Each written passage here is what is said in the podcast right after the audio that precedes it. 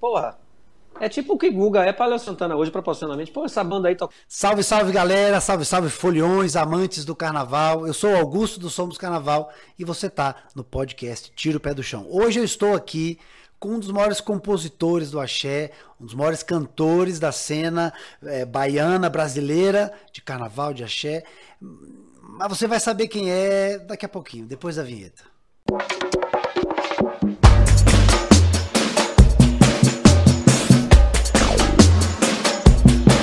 O nome dele é Alexandre Peixe e ele está aqui com a gente. É isso aí, galera. Com muito orgulho, muita alegria. Peixe, seja bem-vindo ao nosso podcast. Ô Augusto, galera, prazer enorme.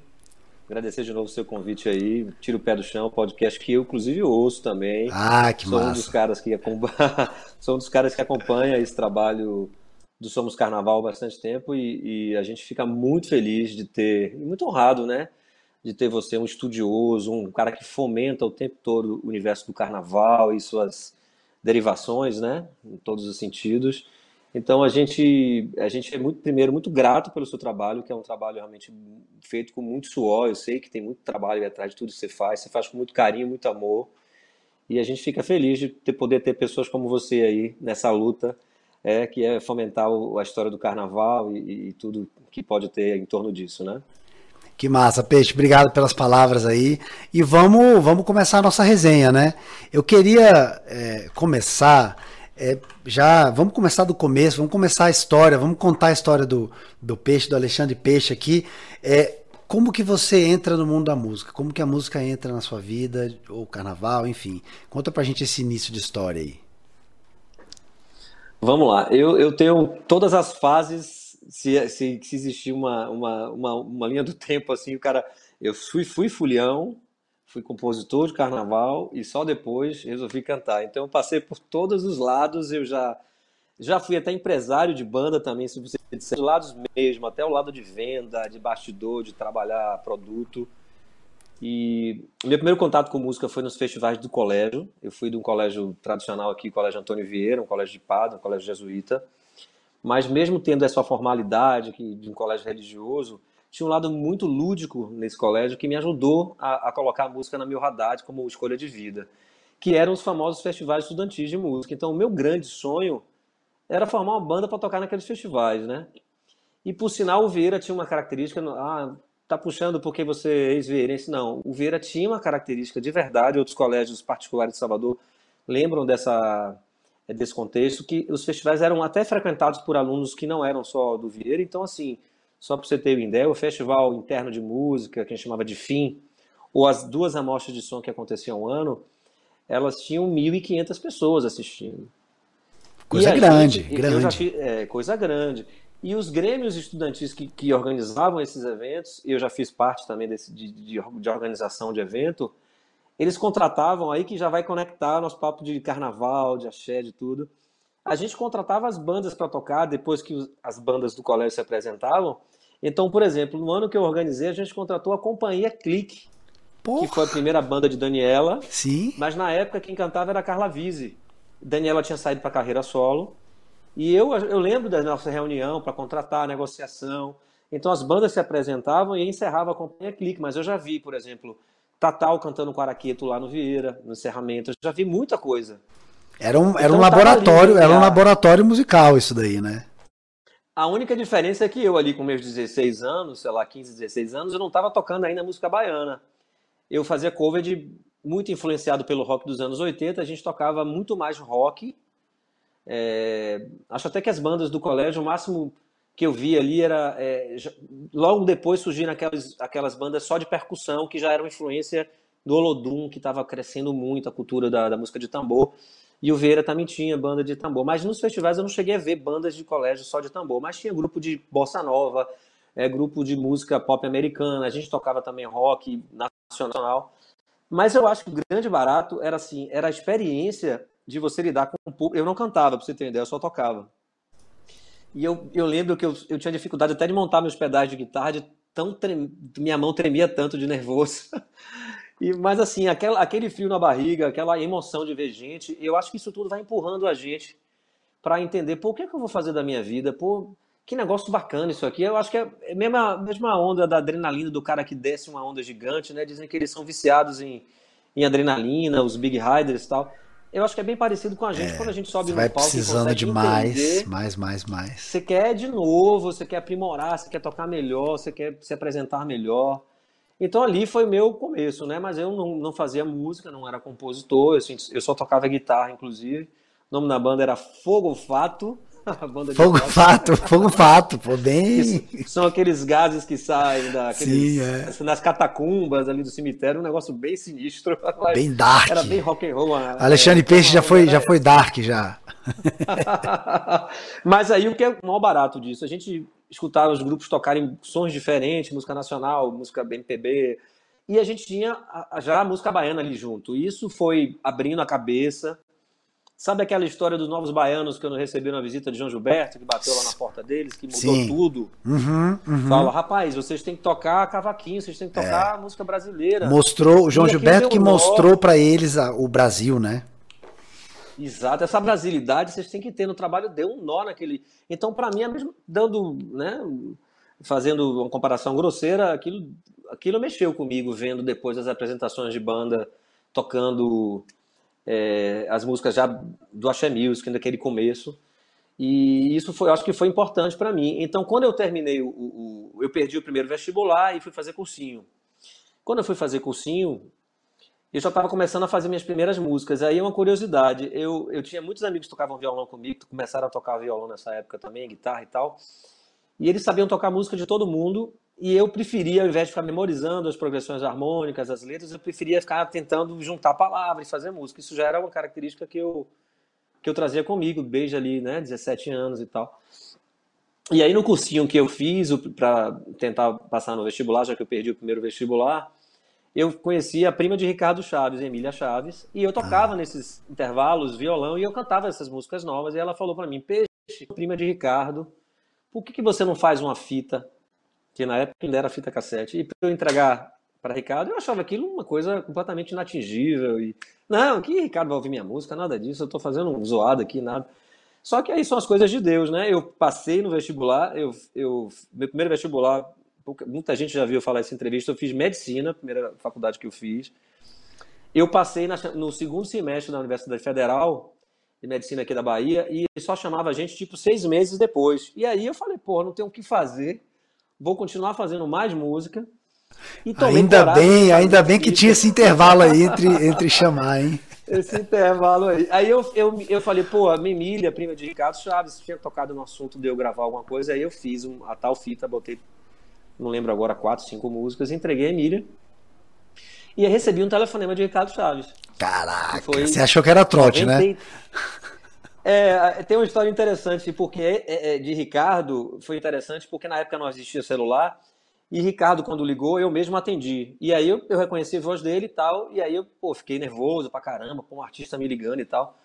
E aí trocar uma ideia, ele falou que gostou de duas músicas, mas que uma ele queria fazer uma alteração, acho que criar um refrão que ele não gostava do que estava. E aí no primeiro disco dele que eu entrei, que foi em 93, eu lembro, porque eu tenho esse vinil em casa, chamava Clareia, que é uma música de Pierre Onassis.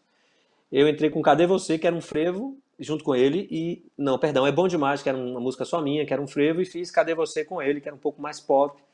E a gente fez junto, então foi uma parceria, foi minha estreia é, como compositor, mas até ali tudo muito na base do amadorismo, de fazer som com amigos. Ah, aí só que você vai tomando gosto, né? Pô, eu mostrei a música a Ricardo, pô, será que eu não Se Ricardo gostou, é porque pessoa? pode, né? Se ele, se ele gostou na Será época. que desse, será que desse balaio aí, desse, dessa sai mais coisa? Aí dessa cartola sai outro coelho. Aí eu falei, ó, vamos tentar aqui e tal. E continuei fazendo. E aí outra coincidência, eu um super amigo meu da faculdade de medicina, eu fiz, eu fiz, eu, eu larguei a medicina no quarto ano, eu fiz três anos completos. Caraca. É, eu, eu, eu, um super amigo meu, Marcelo Liberato, Marcelinho, que eu chamo carinhosamente Marcelinho, morava nessa época no prédio de Bel. E a mesma coisa, eu tocava violão, eu fiz essa música aqui, eu fiz assim e tal. Aí eu, rapaz, por que você não me dá uma fita? Eu moro no pé de Bel. A mesma coisa da fita do amigo. Aí você falou, já deu certo uma vez, pode dar outra, né? É, aí quem tá ouvindo a gente, vendo e ouvindo, deve falar, porra, Salvador é um ovo. É, segundo um, um amigo da gente aqui que é publicitário, e que tem um perfil super engraçado, que é o arroba Siga Pedro, eu indico, que é um amigo também. Ah, sim, Siga é, Pedro, sim, sim. É, Siga Tô Pedro. Ligado. O, o, o, o, Salvador não é um ovo, é um ovo de codorna. É menor. e é verdade. Então, mais uma vez no meu caminho, Marcelinho, Peixe, me dá uma fita aí, pai. Vou lá mostrar pra Bel. Que bel, rapaz. Vai me olhar, ouvir fita minha, nada e tal. Isso a gente já tá em 96. Aí, beleza. Lá vai minha fita pra casa de Bel. Aí sim que tem a história engraçada. Eu tô em casa com os meus amigos fazendo som. Nesse dia eu estava com os três músicos também, que depois virou minha primeira banda, a gente vai chegar lá. Toca o telefone aí. Alô, aqui é Bel Marques, eu queria falar com o Alexandre P. atendeu a, o telefone, até um guitarrista também super conhecido, Ricardo Barata. Tocou comigo, tocou com, com Cláudia Leite, com a Aline Rosa. Muita gente, é um super músico. E aí ele fez o Axé das Antigas comigo, tocou comigo muitos anos. Ele pegou o telefone aí fixo e falou: Peixe, tem um cara aqui dizendo que é Bel Marques, querendo falar com você. Rapaz, neguinho, não tem o que fazer, né, velho? Aí eu, porra, vou atender, bicho. Aí eu atendi, aí eu vi a voz, pô, a voz de Bel, não tem como não conhecer. E aí foi meu primeiro, minha primeira música gravada pelo Chiclete 96, que é Nana Eu, Nana E, vem bananear eu. E aí eu comecei essa sequência de, pô, eu vou fazer mais, pô, tá ficando bom, hein? Tá começando o pessoal a gravar. Pelo assim, visto, né? Pelo, começou com o pé direito, né? Melhor impossível. Mas ainda nessa fase ainda era realmente coisa de curtição, fazer som. Era uma coisa que vinha, né? Uma intuição sua, um, uma coisa que vinha ali muito natural e saía, saía legal e implacava. Aí coincidiu justamente assim, eu saindo de medicina naquela fase com a cabeça, meu Deus, eu não, vou ser feliz aqui, não é minha praia. Eu já tocava em banda em colégio, já tinha música começando a ser gravado por artistas da Bahia. Aí eu falei, eu vou fazer uma, vou fazer uma faculdade hum, teoricamente conciliável com a música, com medicina era impossível fazer isso. Ou eu ia fazer um bom curso de medicina, ou, eu, ou, ou investir na música de uma forma mais profissional. E aí fui fazer administração de empresas e montei minha primeira banda, que é a Baranga Pintada. Isso é 97, mais ou menos. Que, inclusive, quem quiser, para vocês verem que isso é verdade, bota lá no Spotify Baranga Pintada. Esse álbum tá disponível para vocês verem, que a gente gravou pela Warner Continental. Ah, legal. Tá aí, eu não sabia, não. Vou, vou, vou deixar é... aberto aqui, depois eu vou ouvir. E, inclusive, tem meu primeiro feat com o Durval, porque eu regravei. É... Bota aí se você não acha. Tô aqui, tô eu aqui. Baranga gente, Pintada. A gente, é, bota bem magrinho, alguma carinha. Tá aqui, tá aqui, tá aqui. É, eu, Barata, que é Barata de um lado que atendeu o telefone, de Bel. Três pessoas aqui. Maurício Braga. E, e, e, Barata também, que tá aí na foto que eu falei. Maurício são das minhas, das minhas bandas de colégio do Vieira. A gente continuou. Massa. E aí aparece a figura de Beto Garrido, meu parceiro de muitas músicas, também nessa banda, tecladista. Beto era tecladista da banda Patrulha, com Leco Maia e Katia Guima, dos primórdios também da, da história da música baiana, né? E aí Beto veio para formar, tocar teclado e formar Baranga Pintada com a gente. A gente super garotão, ousados, fomos gravar disco em São Paulo, lá na Gravodisc, com os metais que gravavam o Skank, os caras estavam ousados, né? Porra. Mas enfim, a gente foi lá. Deu certo o primeiro disco, mas assim, continuei compondo, né? Paralelo a Baranga, mas aí desenvolvi essa parceria com o Beto. Esse disco é praticamente eu e Beto, algumas coisas só minha, outras coisas minha com Beto. E essa regravação, que lógico que Durvalino, que já era um grande sucesso com Asa de Águia na época, mais uma vez mostrando o tamanho do coração dele, da generosidade dele, fez maior questão de vir gravar, ele foi na WR gravar. A gente pede festa. A gente pede festa, tá aqui, um é a segunda é, faixa do álbum. É, então, assim, os arranjos de Acosta Simões, também um super músico aqui da Bahia, super conhecido. E foi uma experiência maravilhosa. A gente fez muito show na noite de Salvador. Chegamos a, a, a, tocar em alguns outros lugares. Mas aí ficou muito nítido que era tudo muito amador, que a gente não ia andar. Nosso empresário era Cristiano Rangel, depois André Simões, o Andrezão da rádio, né, que é do Roda Baiana. Sim. E por muito tempo foi programador da 104 FM, foi também empresário junto com o Cristiano. A gente até tinha um staff, mas ficou muito claro que a gente era muito novo, não rolava, não ia, não ia dar muito certo ali. A gente jogar toalha de tudo e, e, e, viver só daquilo. Então eu acabei saindo da baranga e aí voltei nos meus dilemas malucos de, pô, tô me fazendo o quê? De novo? eu gosto de música, pô, não tem, tem que mudar. Aí alguém falou, rapaz, por que você não faz direito? Eu, por quê? Porque, rapaz, você não quer fazer música? Faça direito, porque se você não, não, não der certo, não conseguir fazer nada, você faz um concurso. Era o que eu ouvia, né? A mentalidade, ainda tem essa mentalidade. É, rapaz, você faz um concurso público, aí você fica com sua vida ali. E a gente, quando vai para uma carreira artística, e, e assim, é, a minha geração, de onde eu vim, eu, eu sou filho de um médico de classe média, então, assim, profissional liberal, né? Sempre foram as coisas muito na base do trabalho. Nunca tive nada muito pronto, não. Sempre precisei tomar minhas decisões sozinho, sempre dependi, dependi muito mais de mim, da minha, dos meus esforços e tal.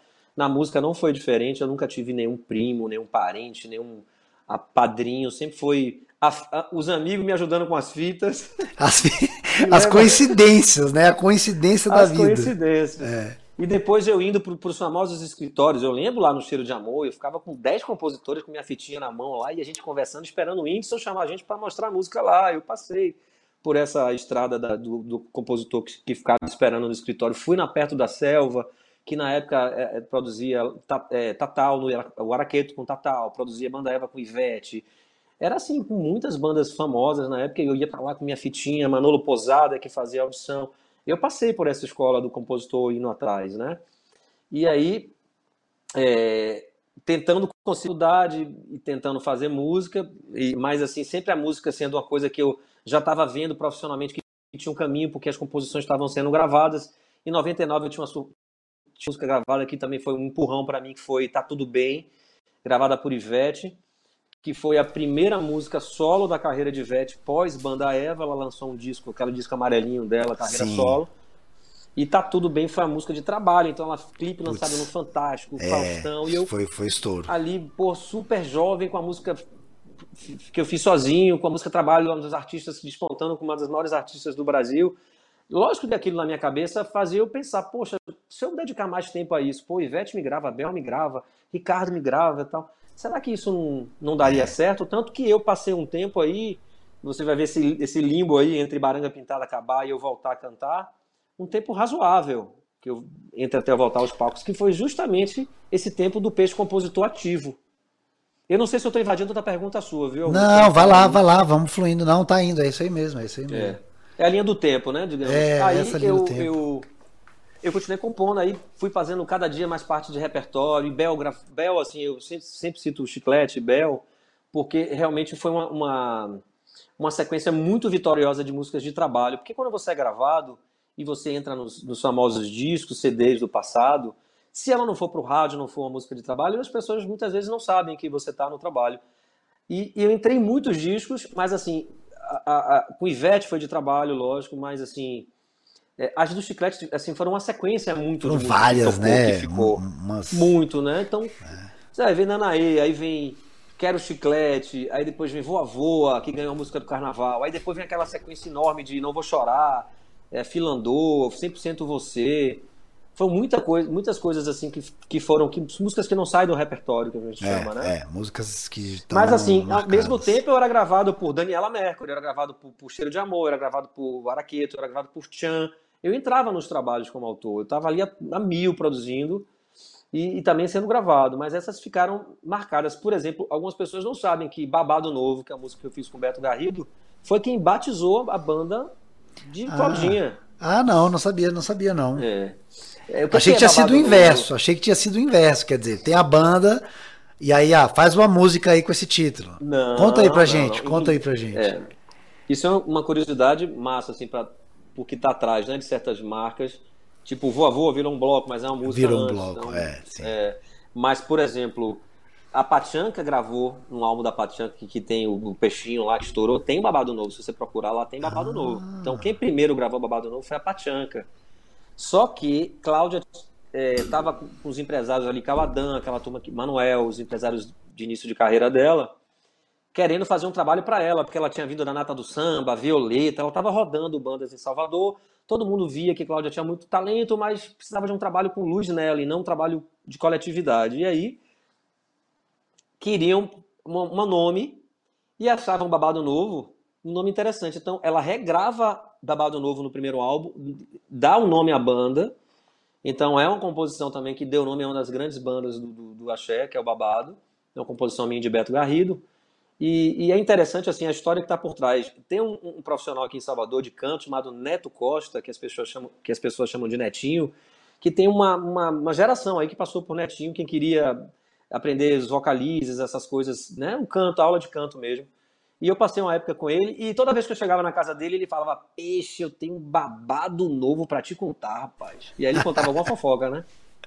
Aí eu saí com aquilo na cabeça: Porra, esse negócio é música, isso aí vai dar música. Então, babado é essa história desse jargão do meu professor de canto, e eu cheguei, tanto que tem coisas na música que são verdadeiras, tipo a novidade é Fafá com Luciano, Fafá é Flávia, minha irmã, que estava namorando o Luciano, que era namorado da época. Então tem coisas reais, tem coisas criadas. Então foi um barato fazer isso, porque rolou essa história e tal, batizou o babado. Enfim, que aí massa. eu continuei sendo esse compositor, né? Uhum. Fazendo essas coisas todas.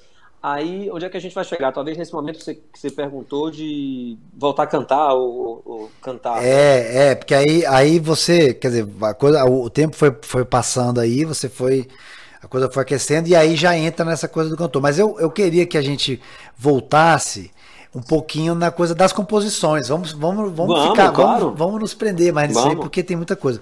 Você falou aí das, é. do chiclete e tal. É, dessas tantas composições, são muitas, né? A gente não. Você não vai conseguir elencar todas aqui, senão a gente vai ficar o podcast todo falando só o nome de não, música. Não, não, não, tudo, tudo isso não. Mas tem muitas não marcantes. Isso, dessas que marcaram, né? Você tem Voa Voa, Não For Chorar, mas você tem o seu rol particular, aí você tem o seu rol mais, digamos, sentimental de, de, mar, de composições marcantes. Fala um pouco mais delas, assim, é, que nem você falou de Babado Novo. Histórias, né? Podemos começar aí por Voa, por Não Vou Chorar, e aí vai falando um pouco de cada uma, assim, um pouquinho da história delas, como que surgiu, porquê, enfim. Tem umas que tem história, tem outras que vêm do nada, né? Mas.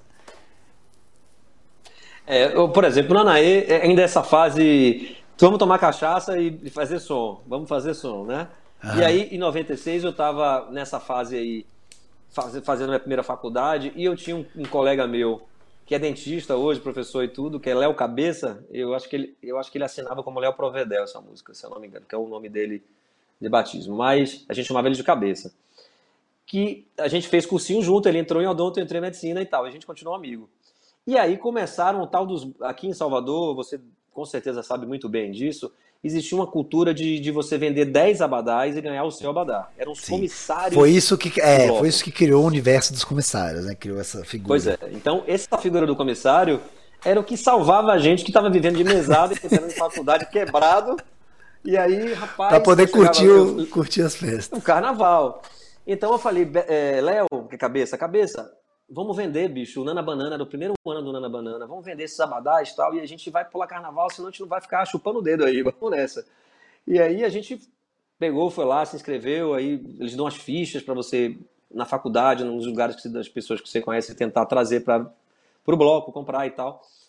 E aí passa junho, julho, agosto, setembro, outubro, nada de vender, né? Vendi um gato, um abadá, outro dois. Aí falei, porra, cabeça, a gente não tem vocação para esse negócio de, de venda, não, velho. Vamos fazer uma música pro bloco, velho, que acho que vai dar mais, mais certo do que a gente vender a badar. Vamos emplacar o hit, é mais fácil emplacar um hit é. do que vender a badar. Aí a gente vai embora. E aí você vê que a história é uma história do bloco chegando. Me diga quem é que já vem balançando, do jeito moleque. Me diga quem é que vem balançando. Porque era o primeiro ano ao som do chiclete, parando alegria, de noite e de dia, esse jeito de amar, nessa onda morena. Eu vou... Então, era uma descrição do bloco chegando. Então, a gente fez que foi a tal da fita que eu lhe falei, que o meu amigo de medicina lá entregou. É, e Vadinho até virou parceiro da gente, a gente estava começando a fazer música, ele foi, deu uma desentortada em algumas coisinhas ali que ele achava que ficaria mais é, com cara de música tal, e a gente, então é eu, essa, essa música sou eu e, e Léo e, e Vadinho. Mas então tem uma história curiosa, que é o comissário frustrado que preferiu virar compositor. Hitmaker. História, né? Essa é boa. Resolveu fazer Essa é música. É, o, o Tá Tudo Bem, na verdade, não tem uma história específica da, da ah, uma ex-namorada, uma coisa assim, um namorado. Não é. é na verdade, eu, eu, sempre fui muito fã do chamado samba reggae românticos, Alô Paixão, Beleza Rara. E essa história, Ivete, como ninguém, assim, tem uma, uma, uma sequência mortal de músicas é, lindas, assim, é. Beleza Rara, essas, Me Abraça e Me Beija. Então, eu sempre adorei esse lado de falar de amor, que é uma característica até do meu trabalho de compositor, mas com essa linguagem mais suave, com o samba reggae ali dando a pulsação e tal. E aí eu falei, pô, preciso fazer uma música assim. E aí eu fiz o Tá Tudo Bem. Então foi uma coisa direcionada para ela, que tinha esse já no histórico dela esse tipo de canção romântica com, com essa levada de samba reggae, e aí ela se identificou e, e gravou também, foi uma coisa muito importante para mim, até porque eu ganhei um troféu Caime com essa música que poucas pessoas também talvez lembram desse troféu, mas é interessante porque ele era entregue num, num ato extremamente solene no TCA, um negócio formalíssimo que, que contemplava toda a música, não era só a música carnavalesca, contemplava todo tipo de música instrumental, melhor disco instrumental, melhor música não sei o quê, então tá tudo bem, foi a melhor composição categoria disco. Então fui chamado para receber um troféu tal. Isso, isso me abriu um, um, um, horizonte assim de olhar, poxa, eu acho que, que a coisa está ficando séria. O negócio está começando a pegar. Com né? certeza. Porque é. a, exig, a, exigência, a exigência das pessoas vai começar a me puxar para cima. Eu tenho que fazer música o tempo todo com esse, todo com esse nível e tal. E eu continuei. Beto, a baranga acabou. Falei, oh, Betão, não tem mais ensaio, não tem mais show, vamos fazer música, bicho. Morávamos perto. E aí começamos todo dia. Bora, Betão, vem pra cá. Trabalho mesmo, bora, né? Violão. Disciplina e. Ó, e... suor. Aí vamos lá, Filandô. O que, é que era Filandô? Era uma comunidade do Orkut. Na época o Orkut era o que acontecia de rede social. Aí eu falei, porra, Beto, tinha umas engraçadas, tinha umas assim, só caso quando o Bel morrer. É, quando o Bel sair do chiclete. Não, quando o Bel sair do chiclete. Se aposentar, é. pelo amor de Deus, mas assim, com uns 200 anos, viu, Bel? Não é, não é, é não, não, Bel, Bel ainda tem mais 50, é, de carreira, é, 50 anos de carreira aí. É. Só paro quando não sei quem aposentar. Eram umas, umas comunidades assim super engraçadas. Era muito bom, era muito E tinha bom. Filandô, né? E aí a gente, pô, a Filandô, vamos construir essa historinha aí da Filandô. E aí a Filandô virou e também um sucesso com Bela. Outra, outra história interessante, que é Me Chama de Amor, gravada hum. por Claudinha Leite, que volta pra casa, me vira a cabeça, me bota no colo. Essa música é. Olha que história bacana também. A gente mandou para Bel Não Vou Chorar.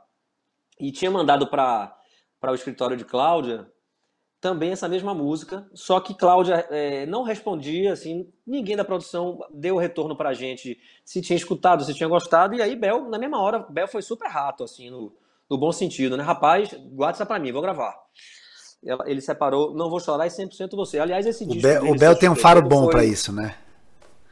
Ele tava assim, a gente já tava vindo com a sequência boa com ele, Nanaê, Quero Chiclete, Voa Voa. Aí nesse álbum, ele gravou do nosso jeito, ele gravou Não Vou Chorar, ele gravou 100% você. É, alguma coisa pro, pro, pro Camaleão, que eu não lembro mais. Foram cinco músicas. Não sou chicleteiro. Mas ele segurou logo essas, essa daí. E aí, coincidentemente, ele segurou, a gente entendeu que era dele. Houve o contato do escritório de Cláudio. Olha, é, estamos ligando porque Claudinha quer gravar, não vou chorar. E eu, porra, Betão. E agora já e é. agora? É, é aquela situação que a gente nunca quer passar. Mas é boa, Mas né? aí eu vou me colar. Mais ou menos, porque algumas vezes como se a gente estivesse preterindo uma é, outra, né? é, que pode criar uma. Então tem que ter muito comunicação clara e as pessoas entenderem que algumas vezes também esse delay de resposta atrapalha. Porque quando a gente manda uma fita, fica um mês sem resposta, a gente entende que não gostou, vai e entrega o outro. Eu não lembro exatamente se a gente entregou uma semana depois para um, para outro, eu não lembro, mas não teve resposta. Aí eu, aí eu falei, dá tempo de fazer outra, Aí, rapaz, dá, a gente vai gravar na concha. É, aquele DVD que Cláudia gravou na concha acústica de Salvador e tal. Sei, sei. Aí eu falei, porra, dá, tal. Aí o Betão, vamos, vamos fazer outra. Aí fizemos Me Chama de Amor. Então deu tudo certo. Porque ela adorou essa música, gravou. Não Vou Chorar ficou com o Bel, ficou todo mundo feliz. Se você for analisar, inclusive, essa gravação de Me Chama de Amor, ela tá no finalzão lá do DVD, sei lá, música 26. Eu fui pra gravação com o Betão. Esses DVDs são meio chatos de você ir não é? Que volta, manda não sei o que, volta de novo. Um de música que você não conhece e me chama de acho que foi a penúltima a ser tocada. Tanto que eu cheguei para Betão e falei, pô, Betão, não vai para lugar nenhum a música não, bicho, pode relaxar aí, porque quase nem gravo. E é verdade, porque eu já escutei da própria Claudinha me dizer, Peixe, essa música chegou a um extremo do, se você reparar o arranjo, é verdade, que estava tão em cima da hora, tanta coisa, DVD toma tanto tempo com figurino, ensaio, que Carl Adam insistiu, Cláudia, você tem que gravar essa música, se vire. Que existe um, so, um solo de sax no começo dessa música, na versão original. Pode colocar aí, não é uma frase pensada, como a gente está acostumado em arranjo, porque não teve tempo. Entendi. Então foi gravado assim, meio, vamos nessa, bota aí, depois a gente vê o que acontece. Só que aí acontece o dedo de, do público, que é, eles que escolhem, né? Escolheram essa. E essa música foi uma das músicas que ficaram na carreira, das que ficaram na carreira de Cláudia, do Babado, né? Total, é. Mesmo, foi. né? O DVD tinha outros sucessos, tinha mas essa ficou. Mais uma vez, o amor, né? O amor tem um poder de. é, de longevidade com canção que é incrível. Essas é. músicas que são chicletinho demais no carnaval, normalmente elas passam, né? Elas então, ficam no imaginário, mas elas não tocam é, na pessoa no longo prazo, né? Vence é incrível um porque assim, a gente teve uma experiência de ganhar o Bahia Folia com 2003 melhor música Voa Voa, que é amor também. Ah, vovô, a história de vovô, quando você pediu Vovô, eu quero saber, porque essa música é, é responsável por deixar as pessoas com taquicardia, com depressão. O, o, mal começa a música, quando já começa ali o tu, tu, tu, tu já tá a galera chorando.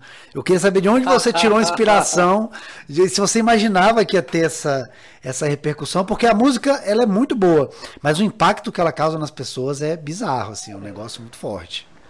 Na verdade, isso aí eu acho que é um case de estudo do artista, da banda, no caso o Chiclete, porque Bel tem um histórico de fazer aquele. Na época ele tocava com nylon ainda, violão de nylon, dele, dele usar muito esse recurso do ulelelele, ulelelele, essa cadência que tem esse, esse bebop de voz que não é palavra, né?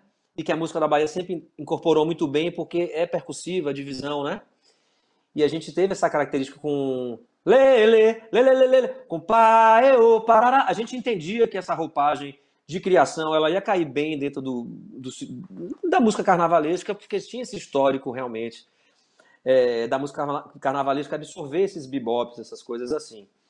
E aí eu lembro que eu falei, Betão, a gente tem que fazer aquela música da volta do Sulacap subindo, que o trio tem que ir mais devagar. Ah, então vocês pensaram Entendeu? no momento do é... no momento do trio fazendo a curva do, que é Beto, Bel tem o um disco ao vivo deles. Ah, estamos aqui agora no Raval de São Pedro. É, o é festa, né? É, de 97. é. O lelele. E aí vai aquela todo mundo assim com aquele ombrinho, ó, devagarzinho. Uhum. É. E indo, né? Então, pô, vamos, vamos nessa vibe aí, Betão. Pareu,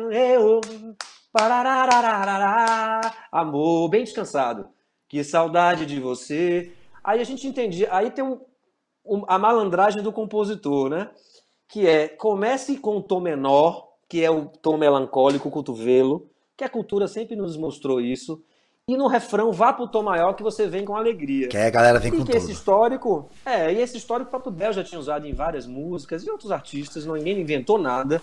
Mas a gente entendeu para esse perfil de música para cadenciar bloco, para fazer a curva do trio devagarzinho, essa música falando de amor, a gente, se a gente fosse feliz na escolha do, da melodia e dos versos, e acho que ela teve essa unidade, né? Nossa, uma andorinha só, uma faz verão. Agora você, você contando uma frase de impacto. É, você, você falando que foi pensado no momento, tá tudo certo mesmo. Realmente foi um tiro certeiro.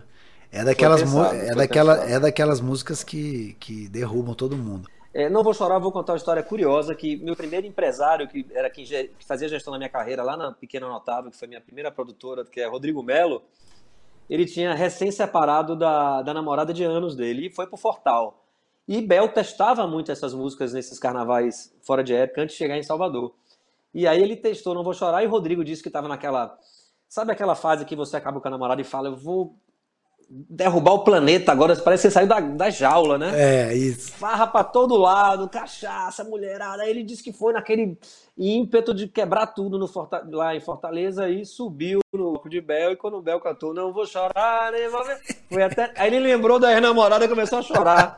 Disse que foi uma merda o Fortal dele, porque foi deprê pra ele. Bateu, bateu a bad. Bateu a bad geral. Aí ele foi perguntar pros caras, porra, velho, quem foi que fez essa música? Parece ser feito pra mim. E quando ele descobriu que foi eu, ele me ligou, porra, foi você, me, porra. Estragou meu fortal. Então, porra, caralho. E eu falei, porra, eu ainda falei, Rodrigo, essa música é alegre.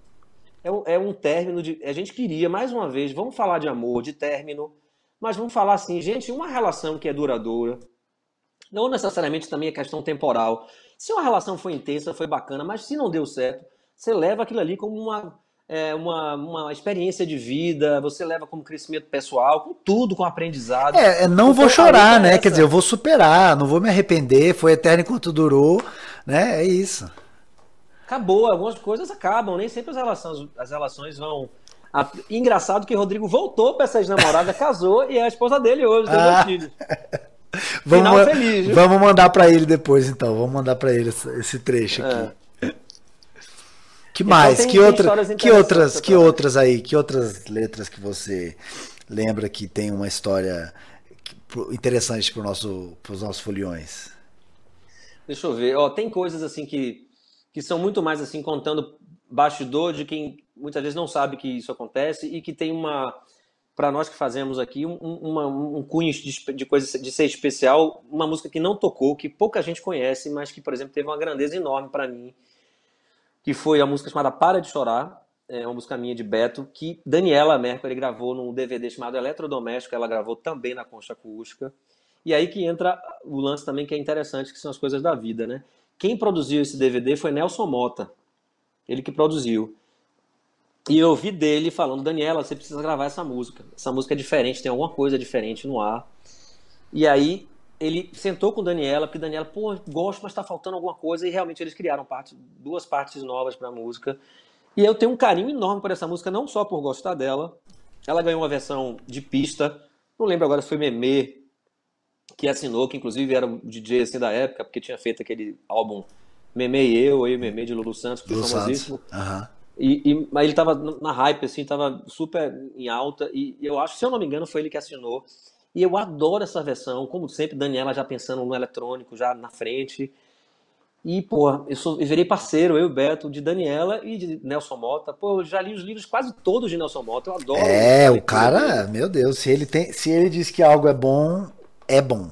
De ponto final. E aí ele virou coautor, ele insistiu para gravar, a música entrou. Então tem emoções que estão atrás de canções que algumas vezes não fizeram sucesso, né? Músicas que entraram em álbuns. Então essa é uma delas. É, é, quando o Danny me pediu música para gravar ainda nos últimos anos de Timbalada, e a Timbalada gravou, eu também fiquei muito feliz. Eu queria entrar alguns trabalhos que eu sabia que ia ser muito difícil entrar. Pô, como é que eu vou entrar num álbum da Timbalada se eu não for ali do Reduto de Brau? O Brau é um, um mestre da composição, pô. Ele já assina o álbum inteiro e quando você vê uma parceria, está sendo com um percussionista que é timbaleiro, ou um Alain Tavares, que, é, que cresceu com ele ali. Super compositores, referências para a gente, mas era muito difícil você chegar. Então, aí eu entro um pouco adiante na timbalada. É, a, a, emoção também de ser gravado por artistas fora da Bahia. Então, eu lembro uma vez que eu tive uma, um pedido da minha editora o grupo Os Morenos, que, do Rio de Samba, que Vaguinho tinha recém saído, entrou um outro cantor, eles iam gravar um disco ao vivo. E aí pediram iam gravar só três músicas, aí eu fui lá, fiz um samba, entreguei, daqui a pouco saiu pelo disco pela Som Livre, eu, minha música tinha entrado entre as três que queriam, aí pô, que massa, aí um grupo de forró de São Paulo, Rastapé, eu quero gravar, aí eu mandei um forró, gravou, e poxa, são emoções diferentes, poxa, você vai abrindo... E, e teve Jorge Matheus também, né, Peixe? Jorge Matheus também foi uma relação legal que se construiu, né? Fala um pouco, assim, porque teve música, Sim. né? Tem, tem a, acho que é uma, uhum. se bobear é a primeira música de trabalho deles, ou uma das primeiras, não sei. Jorge Matheus tem uma história particular que é interessante contar. Que, primeiro, assim, você tem que estar aberto a, essas, a esses encontros, né? Eu, eu, eu tive um histórico de começar como cantor muito em Minas.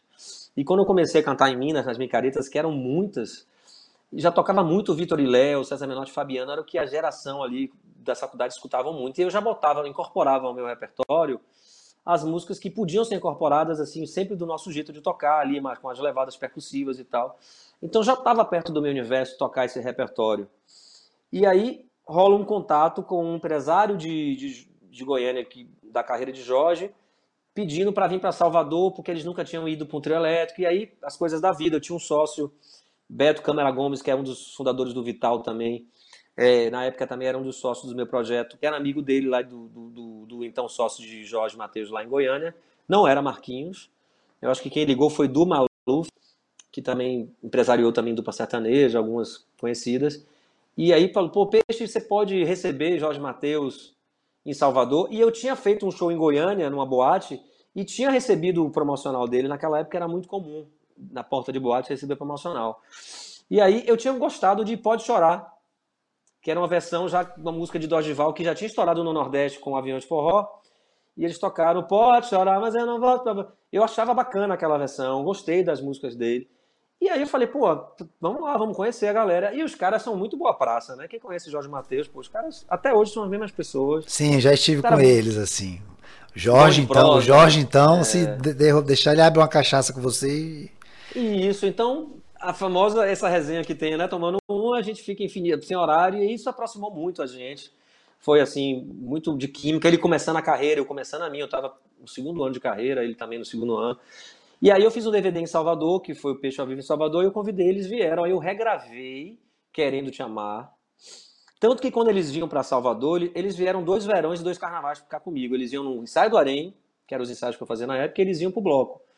E, e eles traziam Pinóquio, sanfoneiro, maestro, arranjador, eles sempre vinham com Pinóquio para cá. Então a gente fez amizade e tal, e aí eu, eles vieram, gravaram Querendo Te Amar, e na sequência gravaram um DVD meses depois, um ano depois no máximo, em Goiânia, e disseram, Peixe, eu quero convidar você para gravar com a gente, eu queria gravar uma música nova, inédita de vocês. Aí eles gravam a minha música de Beto chamado é, Não Sai da Minha Vida. É a segunda música, então, que eu tenho com eles. Aí já é uma música autoral, eles gravam. E, inclusive, Jorge, me, última vez que eu tive com ele, há uns dois anos atrás, assim, conversando sobre isso, ele falou: rapaz, você sabia que você é o único cara que a gente gravou até hoje? Pode reparar, a discografia, eles não, não gravam com ninguém. É verdade, você foi falando aqui agora, eu fui pensando assim, eles não gravam com ninguém, é só eles mesmos. Não gravam é com ninguém, então a gente tava tão assim na, próximo, né? Tava, foi tão legal e tão natural essa aproximação da gente que a gente teve. Ele veio para cá gravar, eu fui para lá gravar. E essa amizade, lógico, perdurou, e aí eu entrei em outros álbuns dele, com Voo Voando, A Mil Por Hora, outras coisas que eles foram gravando ao longo da carreira deles. E, e tem outras experiências também com sertanejo interessantes, que, por exemplo, Michel Teló, quando saiu do grupo Tradição, ele me ligou, porque também já tinha vindo em Salvador, já tinha cantado comigo em trio, falou, ó, oh, Peixe, eu vou gravar um, um, promocional, eu queria algumas inéditas, e eu tô saindo do Tradição, quero achar um jeito de tocar minhas coisas, e, e ele regravou Você Vai Pirar, que é uma coisa da minha carreira também, Você Vai Pirar, se você botar no YouTube, você acha. Eu não lembrava do Teló com essa música, não, mas é verdade, é verdade. Tem, tem. E, tem, e tem o Não Vou Chorar também com o Bruno e Marrone. Rapaz, essa é nova. Aí, é. é, essa é nova. Se não... colocar Não Vou Chorar, tem Não Vou Chorar com KLB, que pouca gente sabe também. é. Mas, mas essa então, música então, é foda. É, aí a Maria Cecília Rodolfo também, eles regravaram Não, não Vale a Pena Te Esquecer. Também. Então tem muitas coisas do axé, músicas minhas, que foram ganhando regravações do sertanejo. E isso me aproxima mais dessa relação de autor. Então, aí eu, aí depois eu mandei música para Zezé Nenotti e Fabiana, eles gravaram. Depois eu mandei música Matheus Gaão, eles gravaram. Então eu, eu passei a ser um compositor também que passei a produzir também fora do, fora do circuito do Carnaval da Bahia.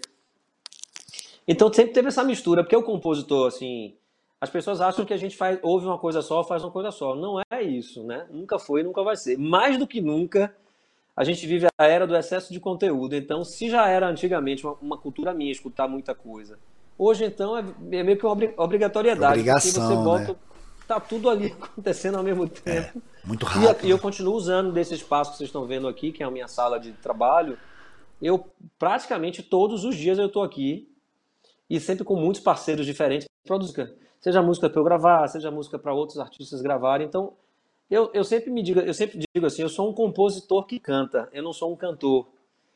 Porque eu vi uma vez o Chico Buarque falar isso, eu super me identifiquei, lógico, com as devidas proporções do Chico lá com a Bossa Nova MPB e todo o respeito do mundo. Mas ele, ele falava isso, não, eu sou um compositor que canta, eu me sinto um pouco assim. Tanto que uma vez eu fui para uma entrevista no rádio, aí o cara que foi entrevistar brifou assim, falou o meu release e falou assim, e vamos entrevistar hoje o Nando Reis do Axé. Eu achei aquilo Nando Reis do Axé? o Nando Reis do Axé.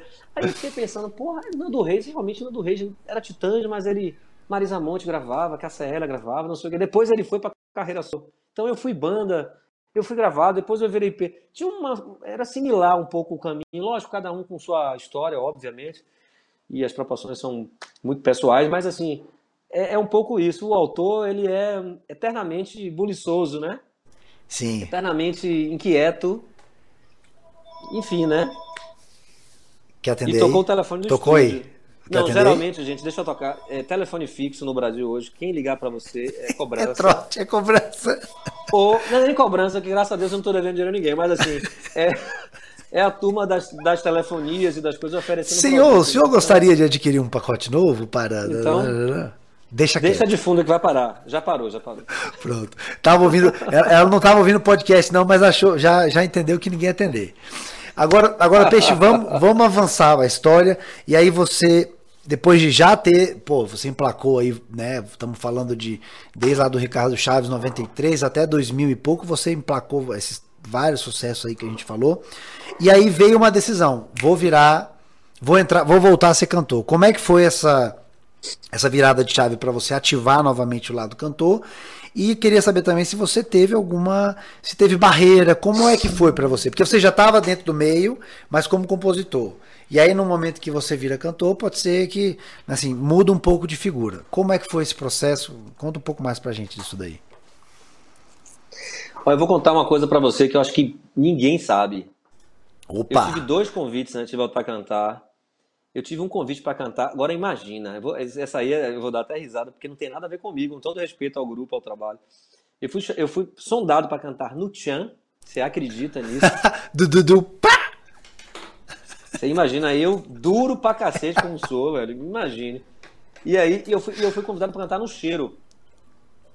O cheiro já casa um pouco mais, não tem o stop, assim, né? Tem uma certa imagem, até daria, né? Mas foi melhor você ter ficado. Não, mas na verdade foi o seguinte: é, eu vou explicar porque eu declinei desses convites, é porque cada grupo aí tem histórias. Claro, é, não, sem, sem sempre... demérito nenhum, né? São duas, duas grandes bandas. E o não, né? Porque, ah, não, nem pensar nisso. É, inclusive, é. inclusive, quando o Whindersson me chamou pra cantar no cheiro, ele fala assim: eu não aceito você me dizer não agora, era uma sexta-feira. Você vai para vai o seu final de semana aí, segunda-feira você me liga. Ele não aceitou meu não na sexta. E ele não aceitou meu não na sexta por um único motivo, assim, é, é, é até explicando melhor porque eu disse não a ele, é porque, repare, eu tinha passado por duas faculdades. Eu contei aqui para vocês que eu larguei medicina, fazer administração, larguei administração, fazer direito. Quando o Whindersson me ligou, tava assim, faltando, sei lá, um, um ano e meio para acabar direito. Eu falei, bicho, não é possível que eu vou ficar 12 anos em faculdade. Três faculdades. E não vou terminar de novo. Aí eu expliquei a ele, ó, Whindersson, bicho, é já uma questão de honra. Eu tenho que acabar esse negócio. Eu tô na minha terceira, eu sou estudante profissional, velho. Eu preciso acabar com essa fase. E aí, assim, eu tenho. E, e, eu tava sendo muito gravado também. Eu falei, eu tô focado também na composição. E eu sei que eu, eu entrar num grupo como Cheiro, eu vou ter tanta responsabilidade, tanta coisa que vem por trás disso, que eu não tô no momento disso. Ele, logicamente, entendeu. Para mim, foi um, uma honra, me sinto lisonjeado de ser lembrado. Se eu não me engano, eu acho que foi quando a Aline Rosa entrou. E eu acho que eles queriam quebrar, quebrar um ciclo de cantoras mulheres. De mulheres. Uhum. Depois de Vete, Emanuele, foi Saulo. Acho que queria. Acho que é, é, melhor a comparação quando muda um cantor, uma cantora, vice-versa, né? Você não fica associando, ah, que Vete era assim, ah, Emanuele era assim, ah, quando entra um homem, muda até a região tonal, já leva para outro lugar a música. Então, assim, eu tive esses convites e eu declinei dos dois. E continuei fazendo música e continuei, vou terminar minha faculdade. E... Foi corajoso, né, cara? Porque imagina, né? São duas corajoso. grandes bandas, mas realmente você estava focado aí no é. primeiro, é, primeiro, em, é, primeiro em terminar. Dá, é, o Tchan não combina com a, com a... Não, por todo respeito ao Chan, que ele tem milhões de hits, pô, mas pô, não tem nada a ver, eu, eu sou muito durão, quando os caras usam muito a questão da dança na, na, como parte do processo todo, e, enfim. O cheiro, eu acho que se eu entrasse e, e, fosse aos poucos incorporando meu lado autor ali no trabalho, é criar uma identidade, isso acontecer, tá? mas eu estava num momento de vida que eu precisava fechar um ciclo e tal. Só que a tal da formiguinha que fica ali, né? A música não para, né? Aí eu declinei dos convites, faltava, sei lá, um ano e meio para acabar dois a faculdade, aí passa um ano, você começa a ficar, pô, mas tá fazendo falta fazer um showzinho, né? Fazer um som. Aí lá vai eu, compositor que não canta, falei, ah, já que eu não canto, eu vou gravar um álbum acústico. Aí eu gravei o Luau Bahia. Luau Bahia. Luau Bahia, para quem. Só um parêntese, Peixe. Para quem não conhece esse álbum, pelo amor de Deus, para esse podcast, dá pause agora. Abre uma aba e abre uma janela. Escreve Luau Bahia. É um. É um, um um álbum que tem um. É um desenho, assim, tipo, na praia, assim, é um desenho. É. Você vai identificar. É. Deixa aí e bota para tocar que você vai pirar. Vai me, você vai me agradecer de ouvir essa obra, caso você não, não conheça. Aí, voltando a palavra pro peixe. Ah, esse álbum é massa. Até foi lançado pela Abril Music, não teve uma, uma distribuição melhor e tal. Por isso que ela tá na, nas plataformas, porque as gravadoras sobem, né? Todos os álbuns. E qual era a minha intenção? Eu tava na época do, do da é... Como chamava ele que fazia aqueles álbuns acústicos cantando aquelas músicas gringas? Pô, Jack Johnson, Jack, Jack Johnson. Não, nacional. nacional. Ah! o... Ih, rapaz. A gente vai lembrar o nome dele, mas. Tá, todo... é. Emerson Nogueira. Ah, sim. Emerson Nogueira. Tava no auge de Emerson Nogueira, todo mundo curtindo os álbuns dele, e eu falei, poxa, a gente precisa fazer o, o, o nosso Emerson Nogueira. Porra, a Bahia tem músicas lindíssimas, a gente tem que dar essa roupagem mais de bongô, de praia, por isso que é o luau, e vamos mostrar pô, esse, essas músicas, esse lado assim menos agitado delas.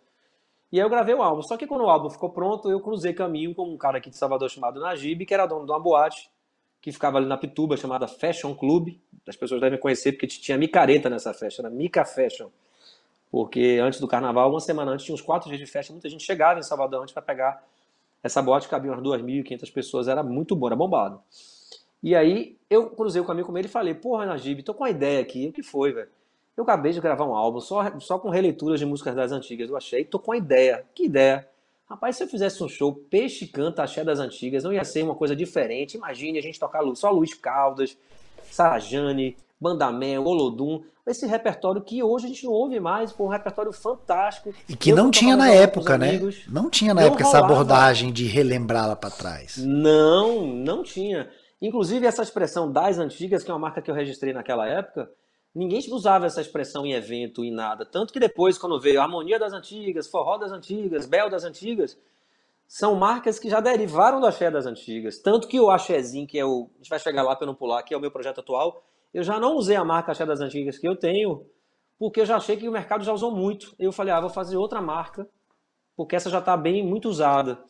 Mas lá atrás, quando eu fazia, não tinha isso. Eu queria uma, um jeito de explicar que naquele show só ia tocar axé das antigas, por isso que veio a expressão. E era verdade, eu abria o show com ficote, e eu contava história, eu fazia o público escolher a música na hora que eu ia para aquele samba reggae ali da banda Reflexos, Manda Mel, porque eram tantos que, que vieram naquela época que eu, fazia a levada, dava o tom, agora é com você, lembram aí, aí apontava e aí, ah, essa eu sei qual é, ah, é, i, o, u. A gente saía fazendo interação com o público, que eram muitas músicas que fizeram sucesso nessa época, por exemplo. Então o cara comprou uma ideia na Gibe e a gente entrou no domingo lá para tocar. Os ensaios eram sempre foram tradicionais no verão da Bahia, era um verão, e eu estava um tempão já fora do mercado como cantor, já tinha acabado Baranga há anos, sei lá, sete, seis anos antes, cinco anos antes, era só compositor, e eu me envolvi me joguei de cabeça, de forma amadora, de novo, vamos fazer um som com um amigo, tomar cerveja, bora, bora. Junta aí, juntamos os amigos de sempre ali, Papá, o tecladista, Barata, guitarrista apareceu de novo, juntamos a turma e vamos embora. Só que aí, Rodrigo Melo, que eu contei a história, que chorou no Fortal, quando ouviu Não Vou Chorar, era um dos sócios da, da Pequena Notável, que produzia a carreira do Babado Novo, né? Com Cláudia Leite, tinha outros artistas lá, acho que já era de lá também, não lembro, tinha alguns artistas. Eles, eles iam todo domingo para lá. Mas vou contar um detalhe do, desse, desse show, só para vocês verem como é interessante. As festas acabavam, tipo 10 e meia, 11 horas da noite, e a galera ficava no desejo de outra coisa. E aí iam pro after, eu virei o after. Entendi. Dos ensaios da Timbalada, da área verde do Otton, que tinha bom balanço, tinha ensaio de Jamil, tinha Timbalada, e eu lá, peixe canta das antigas. 11 da noite eu chegava, 10 da noite eu chegava na boate. 10 e meia não tinha, só tinha garçom. 11 horas tinha garçom e mais meia dúzia. 11 e meia tinha 20 amigos que já conhecia, que vou lá, vou lá lhe ver. Todo domingo, rapaz, vamos cancelar, não vai ter ninguém. Aí eu não sei o que acontecia, parece que só chegava depois da meia-noite. Acho que a galera ia comer em algum lugar depois do, para ir pro after, né? Ia comer e tal. Ou se deslocando. Aí, meia-noite, a gente começava meia-noite de domingo. Era assim, algumas vezes eu já cheguei a começar uma da manhã. Nossa e aí o negócio tomou uma proporção, a gente ficou seis meses fazendo esse show. Nossa. E aí Rodrigo Melo me fez um convite formal, falou, Peixe, o que, é que você tá fazendo aí sem cantar, rapaz? Você compõe, todo mundo lhe grava aqui. Você tá aqui fazendo um show com a casa cheia, por que, que você não dá um basta nesse projeto, já que é um projeto só de releituras? e começa a gravar seus discos. Aí eu já estava acabando realmente direito, faltava meses. Eu falei, pô, Rodrigo, agora dá. Aí sim. Aí e aí sim. o Alexandre, aí eu falei, agora dá. Aí Alexandre Peixe canta as das Antigas, aí ficou o Alexandre Peixe, né? E aí a gente fez um álbum na festa, chegamos a gravar com resquício desse repertório de músicas é, das antigas, mas já colocando umas novas. E, e aí eu segui, segui caminho. Tem 15 anos que eu estou fazendo Peixe, então eu não sou um cantor começando desses 15 anos a cantar. Eu cantei em banda, parei, fiquei focado mais na composição, é, quis terminar o sonho de, de, me formar e voltei com tudo nessa fase já cantor. E aí virei solo. Eu sou um solo assim engraçado. Um solo que é um solo que na verdade que não sai de banda nenhuma. eu sou um solo estranho, né? Na verdade, assim, rapaz, eu não vou botar banda para você cantar, não, peixe, porque o mercado do axé já conhece você, todo mundo já lhe gravou. Ah, quem é peixe? Pô, peixe é peixe, só tem um. só tem um, é, é, é. Tanto que eu lembro, eu comecei a fazer meus shows, eu lembro que estava fazendo um show em Léus, aí eu chegava, vou tocar uma canção aqui que eu fiz com o meu parceiro Beto Gaí, do grande sucesso na voz de Cláudia, pau. Uma música, um grande sucesso na voz de, que eu fiz de Vete, pau. Eu, Aí eu, o cara chegava, tinha um cara na frente do palco em Léus. Toda vez que eu falava isso, ele fazia assim, ó. Esse cara é mentiroso. Esse cara é mentiroso. Eu via a leitura labial. Mentiroso. Aí falava, esse cara é mentiroso, pô, amigo, assim. Então ninguém acreditava, porque a música fica tão ligada ao intérprete que as pessoas acham que tudo é do intérprete, né? Que não tem compositor atrás.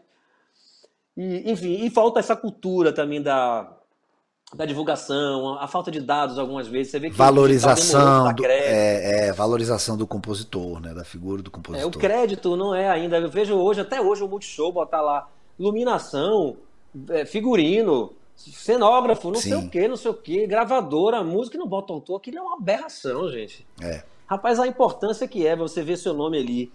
Não é porque vaidade, ah, sou eu, não. Gente, é o nosso, é o nosso momento de, das pessoas nos verem, é nosso outdoor Exatamente, exatamente. É. Tinha que ser, é então, obrigatório, não é né? vaidade. Tinha que ser obrigatório estar tá né? divulgando o, o compositor. Aí o, o autor, é. Então foi meu salto, né? Não foi pensado, você me perguntou, não foi planejado. Eu não fui, ah, eu vou cantar a Cheia das Antigas, depois vou virar uma Não foi, foi um convite que apareceu. E, mas aí, estou aqui até hoje. Pois é, mas aí foi emendando. Você teve uma produção ali. É, é, você teve uma produção, acho que em 3, 4 anos ali, vamos dizer, de 2005 ali para frente, né? Foi uma produção boa, né? Gravou Tensa, né? CD, DVD, foi bem, foi bem forte, né?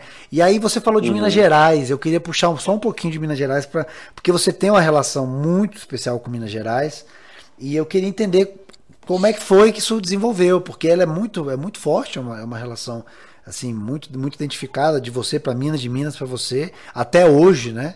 Como é que foi esse, é. como é que começou essa essa resenha?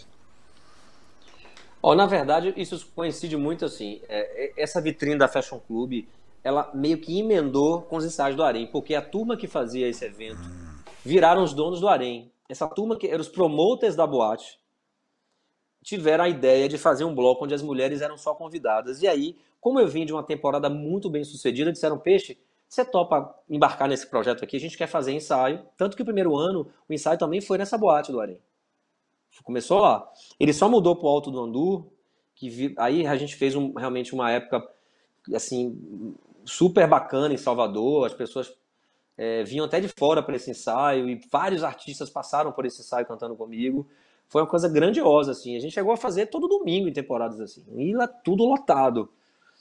Então, assim, a gente emendou com, com esse crescimento do Arém, o bloco indo para quinta-feira, que era um dia também assim que não tinha tanto bloco, então a gente meio que é. teve um momento que as pessoas esperavam a gente. Sim. E aí eu fui emendando, tanto que gravei no mesmo espaço que eu fazia o ensaio do Arém um DVD que eu me referi aí, que Duval participou, eu regravei Me Liga, que é uma música minha que Duval tinha gravado, chamei ele para gravar comigo.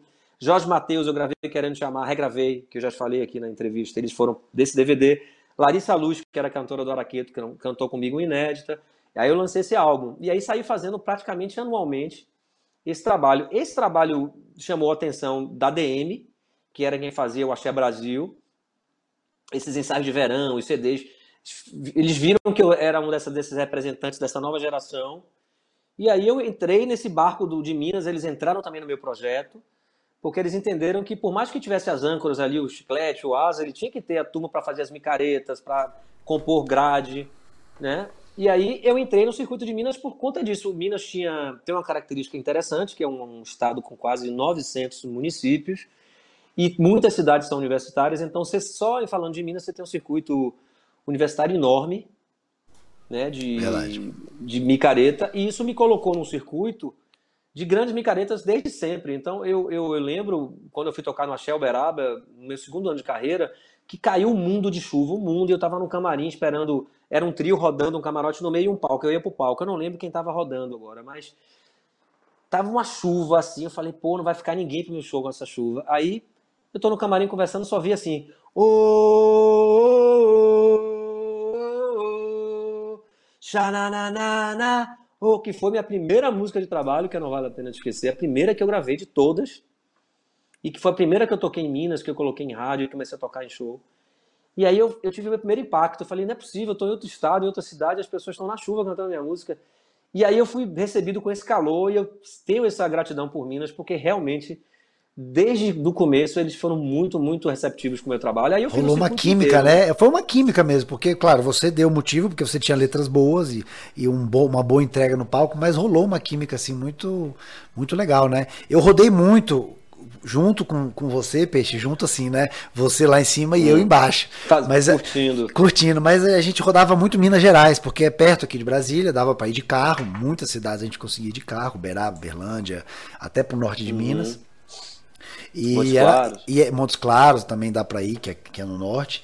E era, a gente via que era muito interessante isso, né? Tipo assim, tinha, tinha o Chiclete, é. tinha o Durval e tinha o Peixe, que era um nome novo para quem é de fora, e tinha essa mesma entrega. Então também foi uma química muito legal, né? Que rolou, assim. Eu lembro de. Foi, e, foi. E eu vou falar que a gente, eu pelo menos, gostava até mais quando era, por exemplo, Jamil ou Peixe, porque parece que a galera ficava um pouco mais entregue na, na assim, no, no, no, acompanhar a vibe das músicas, enfim, não sei, eu não sei explicar, vai, mas era, é. era, era muito bom, era muito bom. O que essa geração tinha, eu acho que de diferente, nossos ídolos estavam ali, a gente tocando junto, nossas referências, mas assim, essa geração que chegou em Minas junto, assim, eu, Tomate, Jamil chegou um pouco antes, Cheiro com, a, com cantor novo, veio a Zorra, algumas bandas que vieram da Bahia nessa fase aí, era que a gente incorporava alguns outros elementos dessa geração também. Então, é, a gente colocava música pop no tocavam meio, mais, reggae. exato, tocavam mais é. coisas, é, tinha isso, tinha isso Até mesmo. porque a gente não tinha uma carreira de, de, de singles para fazer um show inteiro como Bel e Duval tinham.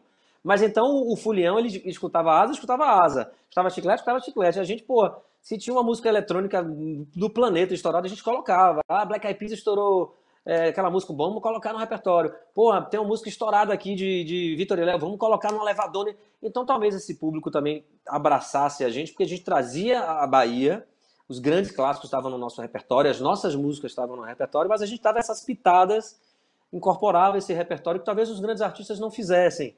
Porque não precisavam, já tinham um não precisavam, é, é. É, não, isso, isso, isso, dava, isso dava um diferencial, isso dava um diferencial muito grande. Lavras.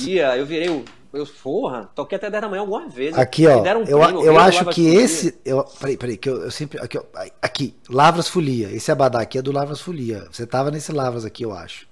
É o azul ou o branco? É, o azul. É, azul, é esse azul, azul aqui. É, é. ah. é. É isso aí. Ah. Esse aí você foi de madrugada. Esse aí foi, foi de dia. Esse aí virou Caramba. dia. Caramba! E a gente chegava assim, ó, eu tocava, chegava no aeroporto, encontrava tomate. E aí, porra, peixe, acabei 10. Tava onde? Eu tava em, ah, em Varginha, rapaz, toquei até 9 e meio. Porra, não é competição, mas a gente tinha um gás, assim, talvez porque a gente tava chegando, pô, louco sim, pra marcar sim. território. Tinha uma. E o Fulião não largava pé, aí, então vamos nessa, né? É, assim. não, era, era muito bom. Ah, o Peixe, aí, assim, tem, tem essa, essa história toda da sua, da sua carreira, ela, ela vai avançando e a gente vai vai chegar aqui nessa parte mais contemporânea, que eu quero também te perguntar algumas coisas. Mas eu vou colocar logo aqui um assunto que eu acho que é bem importante pra gente, que é o assunto do assim, você já pela entrevista está muito claro para as pessoas, né? Você dialoga com gêneros diferentes, você teve as sacadas aí de começar um projeto de retrô, um projeto de antigas, quando não se falava disso ainda. Quem for visitar a sua obra no Spotify, na Deezer, vai ver que você tem é, remix com Rambo, tem fez um, soltou agora há pouco também um álbum com duetos com, com artistas. Você tá sempre sempre esteve buscando inovar. Eu acho que a sua carreira não é, não é, não é aquela carreira de fez o feijão com arroz e inovou, fez o feijão com arroz e inovou. Não, é uma coisa que cada obra é já um, um, um vamos dizer assim, algo numa direção de inovação. Isso é uma marca sua e esse diálogo com outros gêneros. E aí, por que, que eu estou colocando isso? Porque tem a questão do axé, assim, eu vou falar minha opinião, né, assim, eu acho que o axé hoje, ele tá, ele tá, um, por mais que tenha lançamentos e coisas legais acontecendo sempre, ele tá já há alguns anos parado numa certa, um certo paradigma, pouca inovação dentro de cada artista, com as suas exceções, e pouca renovação, para não dizer nenhuma, né? Tem um gap aí. E eu queria saber de você o que, que como que você enxerga a, a, perspectiva do axé nesse momento. Não é nem falar lá de trás, não. O que passou, passou, né? A fila andou. Uhum, é, é uhum. É, é, mais como, que o, como que o peixe vê o, o futuro do axé. Se o axé está no rumo tá no rumo certo, se o axé tá vendo, porque você enquanto compositor e tá no meio aí também, acho que acho que é legal colher a sua a sua percepção dessa, sua percepção de, de projeção do axé, sabe? Uhum. Ó, tem alguns, alguns pontos que são importantes falar desse assunto, porque eu não acho que eu sou renovação, já que eu canto há 15 anos, nem Saulo, nem Tomate, não somos. Nós temos 15 anos fazendo isso. A gente pode ser comparado com essa primeira leva dos artistas que tem 30, 40 anos de carreira, a gente pode ser até considerado uma geração mais nova, mas não somos novos nisso. Né? Eu estou falando de 15 como Alexandre Peixe, eu já falei de banda, não sei o quê. Você vai, você vai para um Saulo, passou quantos anos no Eva, enchi café até ser carreira solo.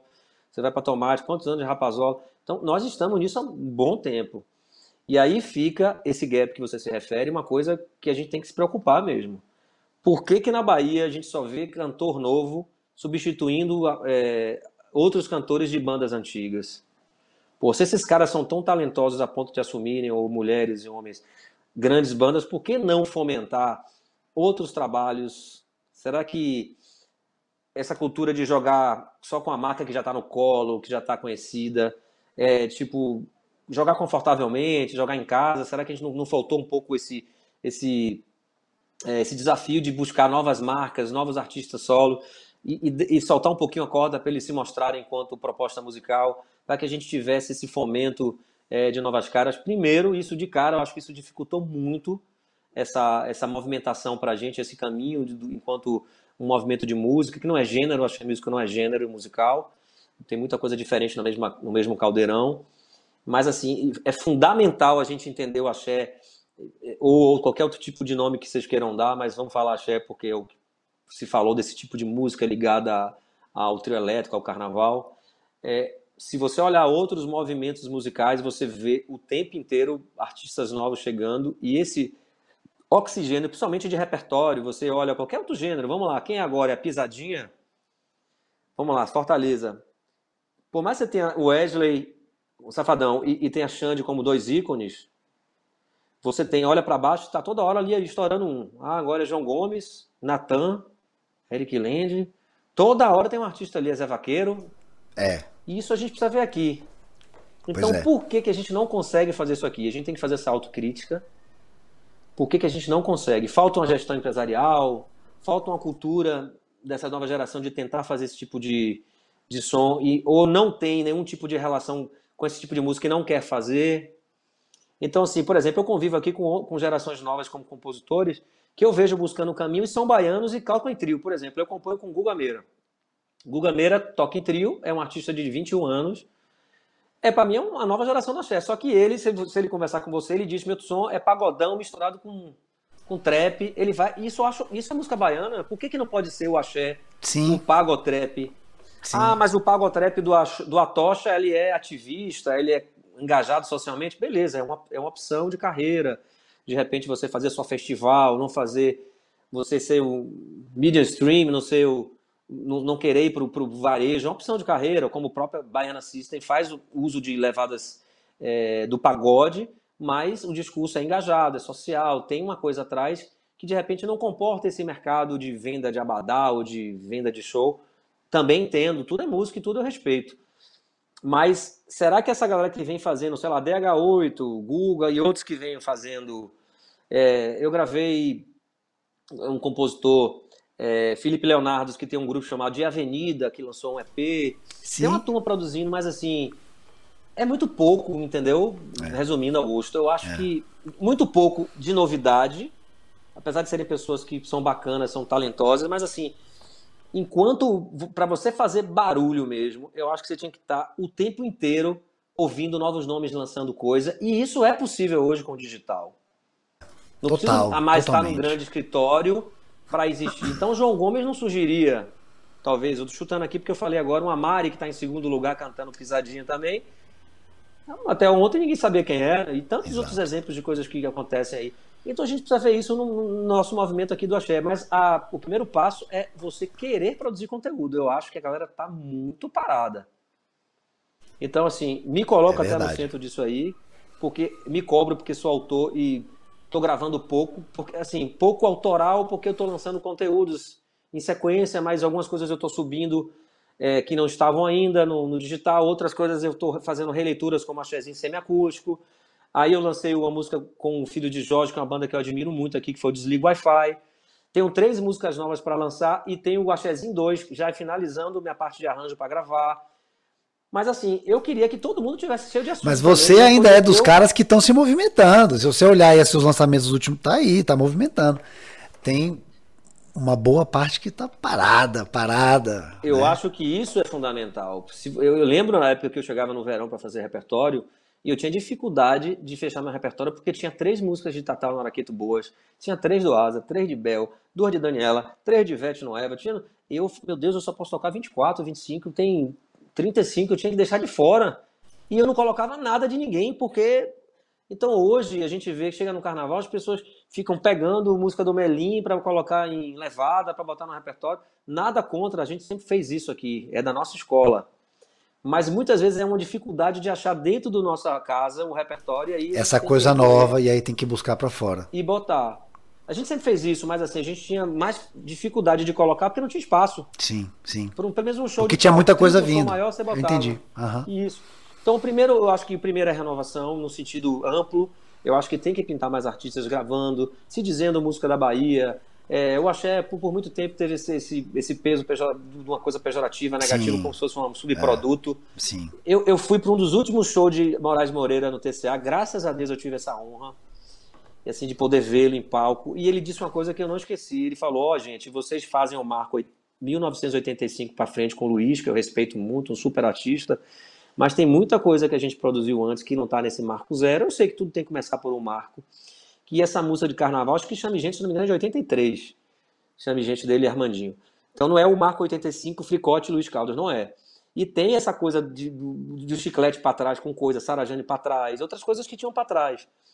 E ele comentou, ele falou uma coisa assim: tem muita gente dizendo que, achando que a música direcionada ao, ao universo carnavalesco, a música de carnaval, é como se ela fosse uma música menor, uma música descartável, uma música com menos valor. E não é.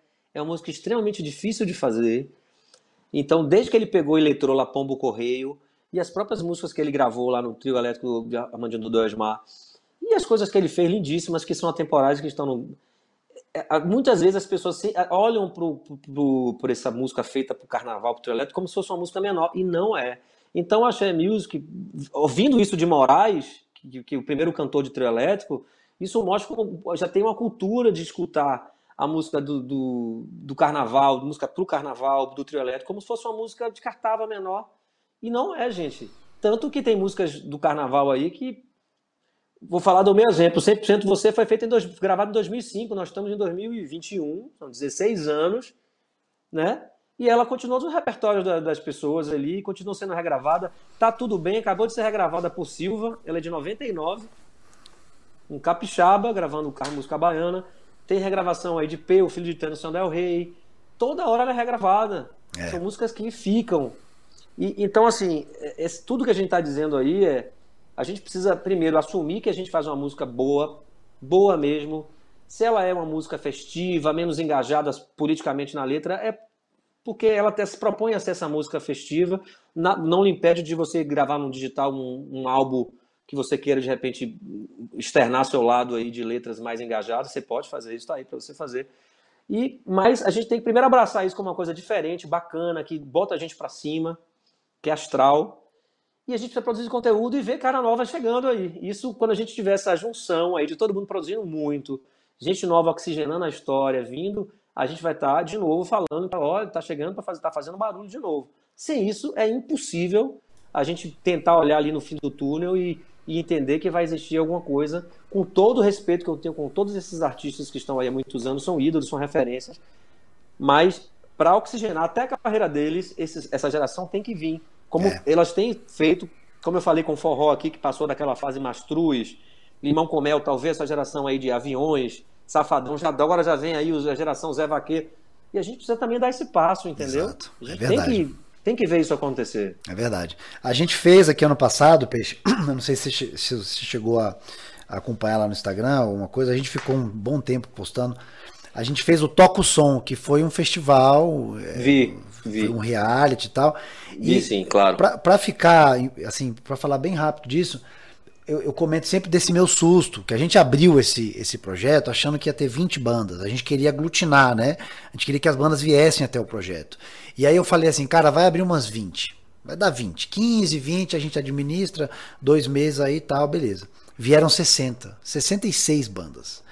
Todas identificadas com toco axé, toco música de carnaval, toco MPB é, animada, enfim, tinham, tiveram variações ali.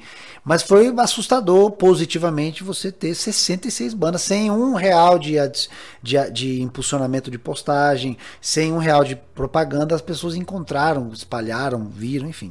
Isso mostra tudo isso que você está falando, né, Peixe? Isso mostra o potencial que a música pode ter. A gente debateu muito isso até. É, é, música baiana, mas é música brasileira também, porque as pessoas fazem fora da Bahia.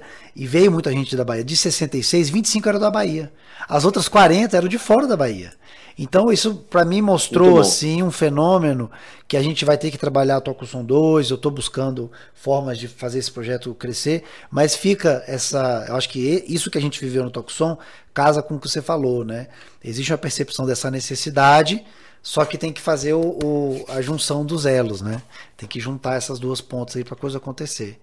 É, não, mas massa, massa. Foi muito boa sua fala, porque é, é aquilo. Eu acho que quando pessoas que têm autoridade, como você, têm autoridade nesse assunto, falam, isso encoraja a gente a defender mais, a falar mais. O folião que ouve isso também começa a abrir um pouco a cabeça dele, aceitar o novo, né? Querer o novo. Porque tem que também vir do, do folião, né? Tem que vir do público um pouco disso. Não vai, não vai ser o público que vai criar, mas o público está uhum, ali uhum. consumindo, uhum. né? Agora vamos falar, já que a uhum. gente tá, já está falando no tema inovação, no tema novidade, vamos falar das suas novidades aí. Projeto Axezinho, queria que você falasse um pouco, porque foi muito legal. Eu não pude estar, mas já acompanhei tudo pelo Instagram. Foram, foi muito legal, assim, a, a cenografia, né? Os, os, os convidados, uhum. enfim, essa última temporada do Axezinho foi, foi muito legal. E, e, fale também aí dos últimos lançamentos, Filho de Jorge e uhum. do Axé semiacústico. Já é você, ino, você já inovando de novo, né? Já trazendo outra, uma outra terminologia. Ah. Fala aí, o semiacústico tem, tem, um, tem um sentido, não foi viagem maluca da minha cabeça, não. É porque, primeiro, é, respondendo, seguindo o primeiro passo do Axezinho, na verdade o Axezinho ele é um retorno ao meu começo, né? Porque eu comecei cantando já como Alexandre Peixe, no Peixe Canta Axé das Antigas. Sim. E lógico que deu uma saudade de voltar a fazer esse show, porque já foram tipo 12, 13 anos depois. Só que eu não quis, como eu falei na entrevista, usar a mesma marca das antigas, eu preferi criar uma palavra só, e aí tem uma interferenciazinha da rede social, que gosta de falar uma coisa com mais carinho ali, um axézinho. Ficou legal e ficou meio mineiro também, né, Peixe? É, ficou meio mineiro, meio axézinho, um axézinho. Mineirinho, mineirinho e tal. E aí a gente entrou, mas desde o começo algumas coisas ficaram muito claras para mim. Se eu fosse fazer uma coisa, como eu me propus fazer com a axézinho, eu queria fazer diferente em que sentido? Com a Axé tomou aquela proporção, cresceu, cresceu, o trio foi ficando alto, alto, alto, a gente foi ficando muito longe de todo mundo, certo? Primeiro passo, vamos lá para baixo de novo. É um pouco do que a, a aquele trio mais baixinho tá fazendo aí. O né? pranchão né? do Durval e do Sal. O pranchão, a proposta, é, é, é, essa coisa da proximidade com o público. Então, eu falei, porra, a roda de samba, ela geralmente é central, os músicos tocam sentado e tem uma posição de meio o, arti o artista cantando. Então, é, eu, eu trouxe essa interferência do samba que eu sempre achei que rolava muita interatividade para esse projeto, então coloquei o palco baixinho no meio, músicos me dando uma, uma, uma, possibilidade de ter acesso aos quatro lados, assim, não é um quadrado, mas assim, para os quatro lados de direção mesmo. E, esse, e eu ainda brinquei, vou começar num lugar bem apertado para testar repertório. Aí a gente foi para o Pereira, que é um bar-restaurante aqui, que 400 pessoas, um por cima do outro, assim, né? Que não dava.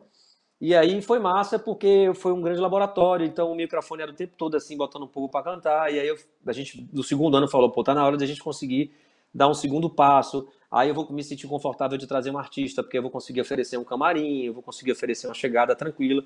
Aí a gente foi lá para o Carmo, Santo Antônio Além do Carmo, que é um bairro que eu acho um dos mais lindos de Salvador, colado com Pelourinho, um bairro histórico já tem essa contextualização também que ajudam muito a, a contextualizar também a festa. Deu uma energia legal para a proposta. Deu lá no, na Chácara Baluarte. Eu, eu, lembro que a gente, no primeiro ensaio, a gente tinha que fazer o mapa como é que chegava lá na Chácara Baluarte, porque ninguém sabia chegar. É uma chácara centenária, que você vê o mar assim do, do a gente fazia. Outra coisa, vou fazer no sábado, cedo, 5 da tarde, porque eu entendi que esse público que veio comigo do Arinha há 15 anos atrás, hoje já está com filho, já está quer no outro dia curtir o domingão, não quer balada para começar uma, duas da manhã e acabar seis. É. Eu falei, vou pegar um pouco também esse público que tá muitas vezes esquecido. Como é que eles. O cara quer ir pra uma balada né, para essa pegada de, dessa faixa dele não tem. Eu falei, vamos marcar cinco horas, um warm-upzinho ali com o DJ tocando o som. E a gente começa umas sete horas. Então acho que foi acertado isso também, de identificação com o público. E aí veio a, a criação do Corredor da História, que nada mais é de dizer, eu não vou, eu não tenho canja, eu tenho homenageados e trazer para o palco as, as, pessoas que realmente fizeram essa história que a gente está contando para vocês através de repertório aqui. Isso Aí é foi outro lance que me emocionou muito, que foi a chance de trazer para o palco Sarajane, Sarajane Jones, é. Márcia Freire, Tatal, é, Reinaldinho. Pô, foi tanta gente legal, Márcia Short, Jerônimo, é, André Macedo. Pô, ainda ficou uma galera aí que eu não consegui data, porque sábado algumas vezes não bate a data com os compromissos dele.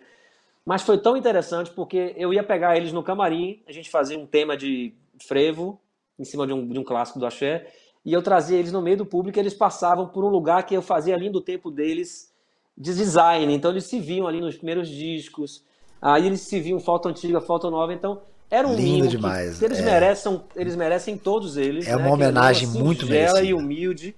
É. Enfim, e aí eles. E eu vi muita gente chorando em canja dessa turma, com o olho fechado, e eu passei a entender, gente, isso aqui, a gente precisa disso aqui. Não só para gerações que não conhecem esse repertório, mas para a gente voltar a, estar tá de frente com esse repertório. Se e conectar de novo, né? Se conectar com e, essa E eu tenho esse compromisso de continuar gravando esse repertório, como eu já estou finalizando o segundo conteúdo para gravar em agosto. Que massa. E aí vamos gravar reflexos, mel, temas conhecidos, temas menos conhecidos e, e vamos lá, e vamos jogando esse conteúdo para cima. E então eu não posso deixar de lado esse projeto, também não posso deixar de gravar música nova, então lancei o Desligo Wi-Fi com os Filhos de Jorge, que é outra banda que eu admiro muito. A formação é uma, nova tá é uma, reno, é uma renovação, é uma galera que vem fazendo uma música diferente, boa. Muito boa. E outra coisa, é, é, aí é um exemplo também a se seguir, com continuidade no, de, de lançamentos no digital. Se você olhar o histórico do Filho de Jorge, é muito interessante. Os números são expressivos, porque mostram esse trabalho, de audiovisual também, com músicas boas e aí a gente fez essa. gravamos na, no Museu do Carnaval o clipe, justamente para harmonizar com essa proposta de música com levada de tambor. Aí a gente cai no, no semiacústico, porque eu liguei para o, o, guitarrista que, que fez esse álbum comigo, Bruno Michel, falei, Bruno, pô, pandemia, tudo parado, vamos fazer um voz e violão de alguns clássicos, e aí era o acústico, né? Aí ele falou, pô, bicho, você me dá 10 centavos de confiança aí no que eu vou fazer para você? Ele, como assim? Não, Tá todo, eu tenho dois parceiros meus, que uma batera, baixo pode gravar em qualquer lugar porque é plugado, mas bateria precisa de um estúdio com tratamento acústico. E, meu, e o batera, Betinho, amigo meu, tocou até no Jamil também, tem um estúdio lá, grava toda hora, vou mandar, vou, fazer, vou bolar uns arranjos menos, menos acústicos para botar, botar uma bateria baixo. Aí Vini, que já tocou comigo, Vini Mendes toca com Tomate hoje, vai fazer uns baixos e tal. Enfim, o acústico virou semiacústico por isso, porque eu comprei a ideia. Tem essa abordagem. Tem tem uma abordagem com instrumentação, assim, mais do que eu imaginava no, início, né? Enfim, são esses lançamentos mais recentes, mas temos, eu tenho três músicas já prontas que a gente deve lançar em sequência. A gente vai estudar só entre o lançamento do Axezinho, uma, uma parte dele, que eu não vou lançar todo de vez, com as músicas intercalando músicas novas. Vem com feats, porque é outra coisa que eu acho que eu gostaria muito de ver a música baiana fazer, gente. É a gente cada dia mais estudar o digital. Não adianta só meter pau no digital, ah, que a música é descartável, ah, não tem mais música eterna, ah, nada marca. Gente, é, é o que está acontecendo. Então, vamos fazer música boa e vamos jogar o jogo do digital. Se o digital gosta de sequência, vamos gravar em sequência. Se o digital gosta de feat, você une os, os lados de, de seguidor, de pessoas que já ouvem ali, você faz o algoritmo trabalhar por dois lados.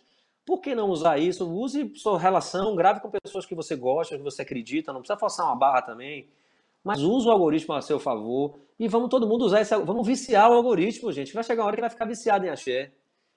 E aí ele vai botar. Porque é não, não pode a gente não ter uma playlist editorial no Spotify escrito axé, não dá. É, não dá. Não dá, cara. Não, entendeu? Aí você vai por atrás do trio, que é uma playlist editorial, que você vê funk no meio, com todo é. respeito ao funk, não é, mas o funk já tem um editorial de funk, funk das antigas, funk 90, mas a gente tem que ter um ali de Bahia, ah, isso é reserva de mercado, não é isso, a gente nunca foi isso, nunca vai ser. Mas a gente tem uma, uma playlist que bote os lançamentos de música baiana e não fique o algoritmo entender que o funk é um axé, não é, pô. Se o digital você tem, você afere número, né? Tudo, YouTube, digital é tudo. Então o cara explica para você, é, é, hoje a taxa de pulo que eles chamam de skip, né? Porque tudo é muito americanizado as expressões que eles usam, tá batendo aí 5 segundos. Não adianta eu fazer a introdução de Rambo. Pá, pá, para, porque é um clássico. Já é tem que começar cantando. Já tem que começar cantando. Tem que começar no refrão. É. E aí eu vou, vou parafasear a Bel uma vez, aquele projeto Música Falada, que acontecia com as bandas batendo papo, respondendo eh, as perguntas dos internautas e tocando. Uma vez disseram, pô, Abel, por que Chiclete tem muita música assim, que, sem arranjo, parecendo que vocês não ensaiaram? Fez uma, uma, uma, uma pergunta meio assim. Aí ele falou: se os Beatles cantaram Help, I need somebody, help, por que eu não vou cantar? É, exatamente. Fenômeno, fenômeno. É isso. E eu até usei, eu, depois que eu vi essa entrevista, eu fiz na minha música. Você vai pirar. Eu comecei a música assim. É verdade. Já então, começa se o digital diz, não adianta a gente fazer muito arranjo de 20 segundos, 30 para começar a cantar, que o cara vai pular você. É. Então, quando eu falo jogar o jogo, ah, você tá aniquilando a música, você tá. De... Beleza, se você quer ser um saudosista, beleza, eu tô falando jogar o jogo do digital é faça uma boa música, mas tente entender como é que as pessoas estão consumindo. Não é mudar sua linguagem, mudar sua identidade e, e você perder a sua característica. Não é isso, é jogar o jogo.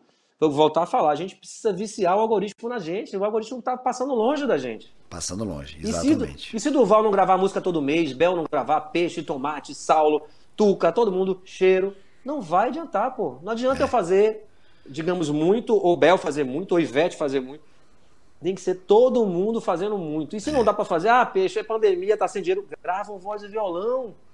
Hoje, com você pega uma DAW aí de graça, num, baixa e pega seu notebook, compra o microfone lá nesse, nesse China aí, baratinho e pau.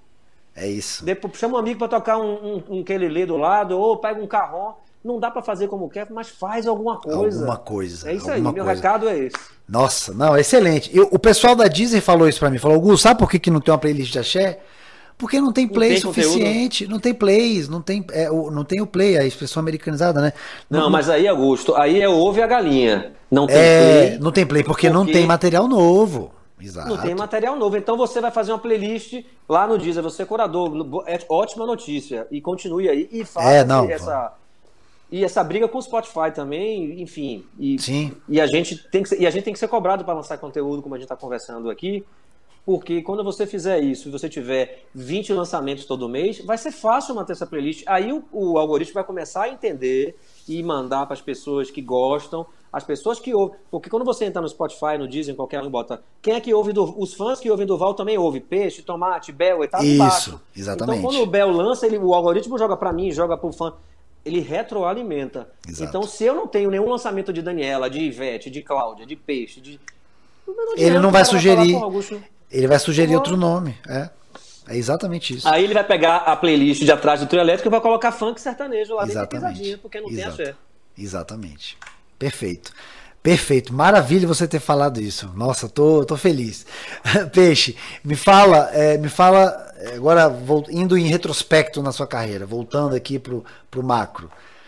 Queria que você falasse, é, se possível, a maior alegria que você já viveu na sua carreira e a maior decepção que você já viveu na sua carreira. Decepção, uma alegria só é, é, é, é, difícil, é difícil, uma alegria só, né? Assim, porque eu acho que todas essas mudanças que eu, profissionais que, que eu tive, que sempre foram muito questionadas por minha cultura careta de onde eu vim, de onde eu vim, que você é jogado para ser dentista, médico, engenheiro, advogado, todo mundo só quer fazer isso. Graças a Deus eu estou vendo uma geração aí sendo designer de games, digital influencer, querendo praticar esporte profissionalmente, mudou um pouco mais. Mas na minha época, você era deserdado se você falasse é, que queria fazer isso, entendeu? Então, assim, é, é, a alegria de poder peitar tudo isso, que sempre foi contra é, me impulsionar para viver de música e ser artista, ser cantor, ser compositor, chegar num lugar, como contei aqui, numa maior chuva torrencial do planeta, as pessoas estarem oh, parecendo um estádio cantando a música sua, isso não tem preço. Chegar no Mineirão, com 50 mil pessoas no Axé Brasil e ver todo mundo cantando sua música, como eu fiz, toquei no Axé Brasil umas sete vezes. Tocar no Carnaval de Salvador, carnaval de um milhão de pessoas na rua. Eu ganhei troféu de cantor revelação é, uma transmissão na época da Band. É, isso me marcou profundamente também. Ganhar troféu Caíme como composição, ver minha música ser música de carnaval, ver artistas consagrados que eu tanto admiro gravando minhas músicas, vendo o público cantando minhas músicas, contando histórias de pessoas que, se, que foram casaram, que namoraram, que se encontraram por causa das músicas. Isso para mim é, é, intangível e isso é a alegria que a gente leva por, por, por, por essa escolha, né, de ter peitado e ter seguido o caminho, seguido o meu coração. Ainda então, bem, é o problema da medicina, problema do, é. da administração, do direito, perderam um bom é. profissional, mas ainda bem, Peixe, ainda bem que você teve essa coragem. É. E aí eu enfrentei, e decepção talvez eu tenha sido não ter dado tempo de meu pai me ver ainda cantor assim em sequência. Meu pai pegou o comecinho, porque meu pai é foi um grande incentivador, meu pai já morreu tem 15 anos, mas a minha coragem, eu acho que teve um limite ali, meu pai era médico, né? Então, quando eu larguei medicina, se meu pai fosse daquele caretão que você é maluco, meu filho meu tem que fazer medicina e tá aqui, escolher a especialidade do filho. Se ele dissesse, não, filho meu, não, não, eu sei que muitos pais fariam isso.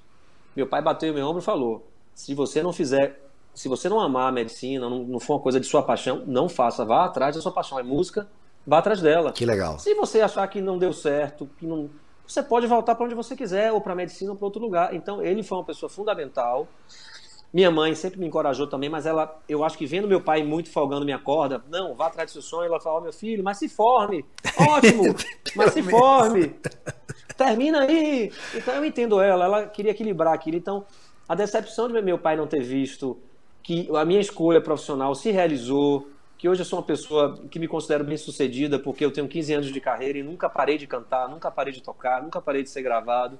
Então assim, pai, talvez dizer assim a você, ó, sucesso é tão relativo, pai, porque as pessoas interpretam sucesso assim, ah, meu filho está no Faustão, é sucesso. Teve muito artista que fez programa nacional e não teve carreira, sumiu, é... fez um verão e passou. É... Então, o tempo lhe faz controlar certas ansiedades e entender melhor o que você quer para você. É. Então, se eu me considero um artista hoje que tenho 15 anos, continuo tocando todos os carnavais, todos os réveillons, fazendo festa durante todos os meses da minha vida, eu me considero um artista bem sucedido e feliz com minha escolha. Com certeza. Mesmo não, não, não me tornando um, um artista figurinha de TV, conhecidíssimo, não, não cheguei nesse ponto, mas me considero o maior sucesso porque tenho 15 anos fazendo o que eu amo e, e toca gente querendo me assistir. É, e toca o coração das pessoas. Mas, Peixe, eu, eu sei, esse sentimento é. Eu tô vivendo ele agora, perdi meu pai também recentemente. E, mas, é, eu mandei uma mensagem para você. É, eu, pois é, é duro. Não, é duro, mas, mas é, a, a, cabeça é aquela, né? Tá aqui, tá perto, tá vendo. Não tá, tá físico. Vendo, tá torcendo. Tá torcendo. Tá torcendo. Tá ajudando, tá eu empurrando. Tenho eu tenho muitos momentos que eu subo em palco, tem alguma coisa que eu sinto a presença de meu pai ali comigo. Sinto mesmo, de verdade. Eu é. tenho certeza que ele estaria chorando em trio, me vendo, assim, que eu, que eu fui, né, que eu tive coragem de peitar. Isso ia ser muito mais confortável para mim. Sim. Seguir qualquer dessas carreiras, né, mas a vida não é uma linha reta e, e, e a gente está aqui, como minha mãe fala, de passagem para ser feliz, né? Exato. Então é. escolha o que você ama fazer e vá, vá na fé, vá com Deus. Vá com, com, vontade que as coisas acontecem, né? Que massa, Peixe, que massa. E para e pra, infelizmente, encerrar a nossa entrevista, que nós poderíamos ficar aqui horas e horas, de repente, mais para frente, fazemos um outro episódio com Peixe, com outros, outros assuntos, mas... Para encerrar, Peixe, uma pergunta que eu costumo fazer aqui para as pessoas é assim, qual, qual você acha que é o legado do peixe para o axé, para a música, para o carnaval. O legado no sentido da contribuição, né, que você tem tentado dar para para esse universo todo. Como que você avalia essa sua contribuição, o seu legado? Ó, oh, veja bem, essa coisa a gente se jogar confete, se incensar, né, digamos assim, é bem bem complicado, pode soar até meio arrogante. A gente é, a ideia, mas... a ideia, na verdade, é. a gente vê a sua opinião, o seu coração sobre o que é. você faz, é isso, né?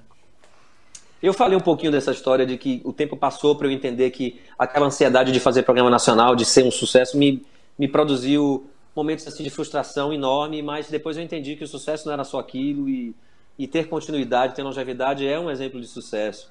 Então, é, eu, eu, eu, eu, ve, eu, olho o legado muito por esse prisma também. É um pouco daquela frase de, de Saramago, né, que fala que você tem que sair da ilha para conseguir ver a ilha de fora. Uhum, uhum. Então, quando você está na sua ilha, talvez você seja um pouco.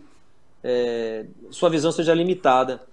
Mas, assim, o tempo ele mostra muito isso para você, como se você tivesse saído da ilha. Então, para mim, legado é você conseguir entender que sua obra, suas coisas estão até hoje sendo cantadas, sendo regravadas, vivas, né? Não, ficaram, ficaram para trás assim. Elas se tornaram atemporais e que fizeram parte de, de discos e de carreiras de artistas renomados. Eu continuo com minhas coisas também por aí circulando hoje no digital, mas já foi em físico, continuo produzindo coisas. Então, esse legado, na minha opinião, que é o que a gente deixa que a música nos proporciona, e isso é uma bênção, né? A gente consegue passar, mas deixar o que a gente produziu, que é a música, né, como, como um legado. E fora, eu, eu acho que esse legado, eu comento muito isso em, em relação ao repertório do Axezinho e de shows que a gente faz, que a gente chama de repertório afetivo. E, e, e legado é muito ligado a, a repertório afetivo. Sim. Então, quando você encontra um lugar, tá numa academia, o cara, rapaz, eu fui para um casamento e você tocou uma música que foi onde eu conheci minha esposa, eu não sabia que essa música era sua. Pô, eu fui no ensaio seu, eu fui no show seu lá em Brasília. E foi lá que não sei o que. Essa coisa afetiva que em algum elemento sensorial que isso fixa, como um cheiro, né? Como, sei lá, tipo um perfume, uma coisa assim. Sim. Isso não, isso é, isso é intangível e, e isso, na minha opinião, é legado. A música tem esse poder. Eu tive muito frio na barriga como, como fulião, muito frio na barriga como compositor e muito frio na barriga como cantor. E eu acho que isso é legado. É, isso é, é o... você ver o o quanto a música te tira do chão, né? Literalmente tira o pé, tira do, o pé do chão. E, e o que, é quer dizer, se mexe com o frio na barriga, se mexe com a emoção, é porque tem uma verdade ali acontecendo, né? Tem uma é. coisa que realmente conecta, que realmente cria.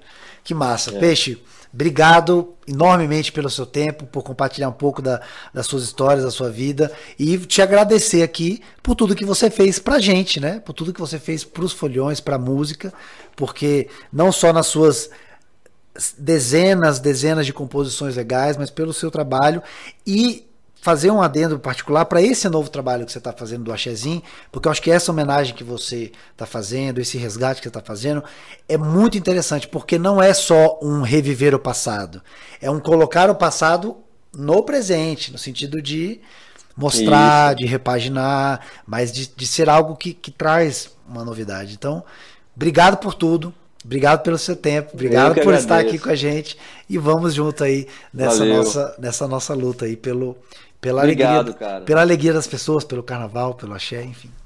É, eu que agradeço, novamente falei no começo, vou falar o quanto é importante o seu trabalho, o trabalho do Somos Carnaval, do podcast do Pé do Chão, do seu trabalho especial, Augusto, que eu sei também que é um, um entusiasta, um amante da música da Bahia, do Axé Music, então isso é importantíssimo pra gente.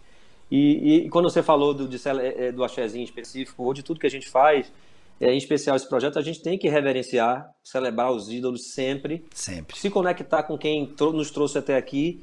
E, lógico, sempre colocar um pé lá de respeito e, e, e de reverência, mas a gente tentar sempre sinalizar o que vem para frente, né? Vamos é se isso. descobrir aí, sem perder a nossa célula, é, que é a percussão, sem perder a nossa raiz percussiva, que é o que fez nossa música sempre ser diferente, mas podendo é, é, é, se dar o, o, o prazer e, e, e, poder realmente se jogar e fazer coisas diferentes, porque a gente precisa, como a gente falou disso, né, de, de coisas que cheguem novas e tal, e vamos nessa, acho que o nosso papel é esse aí.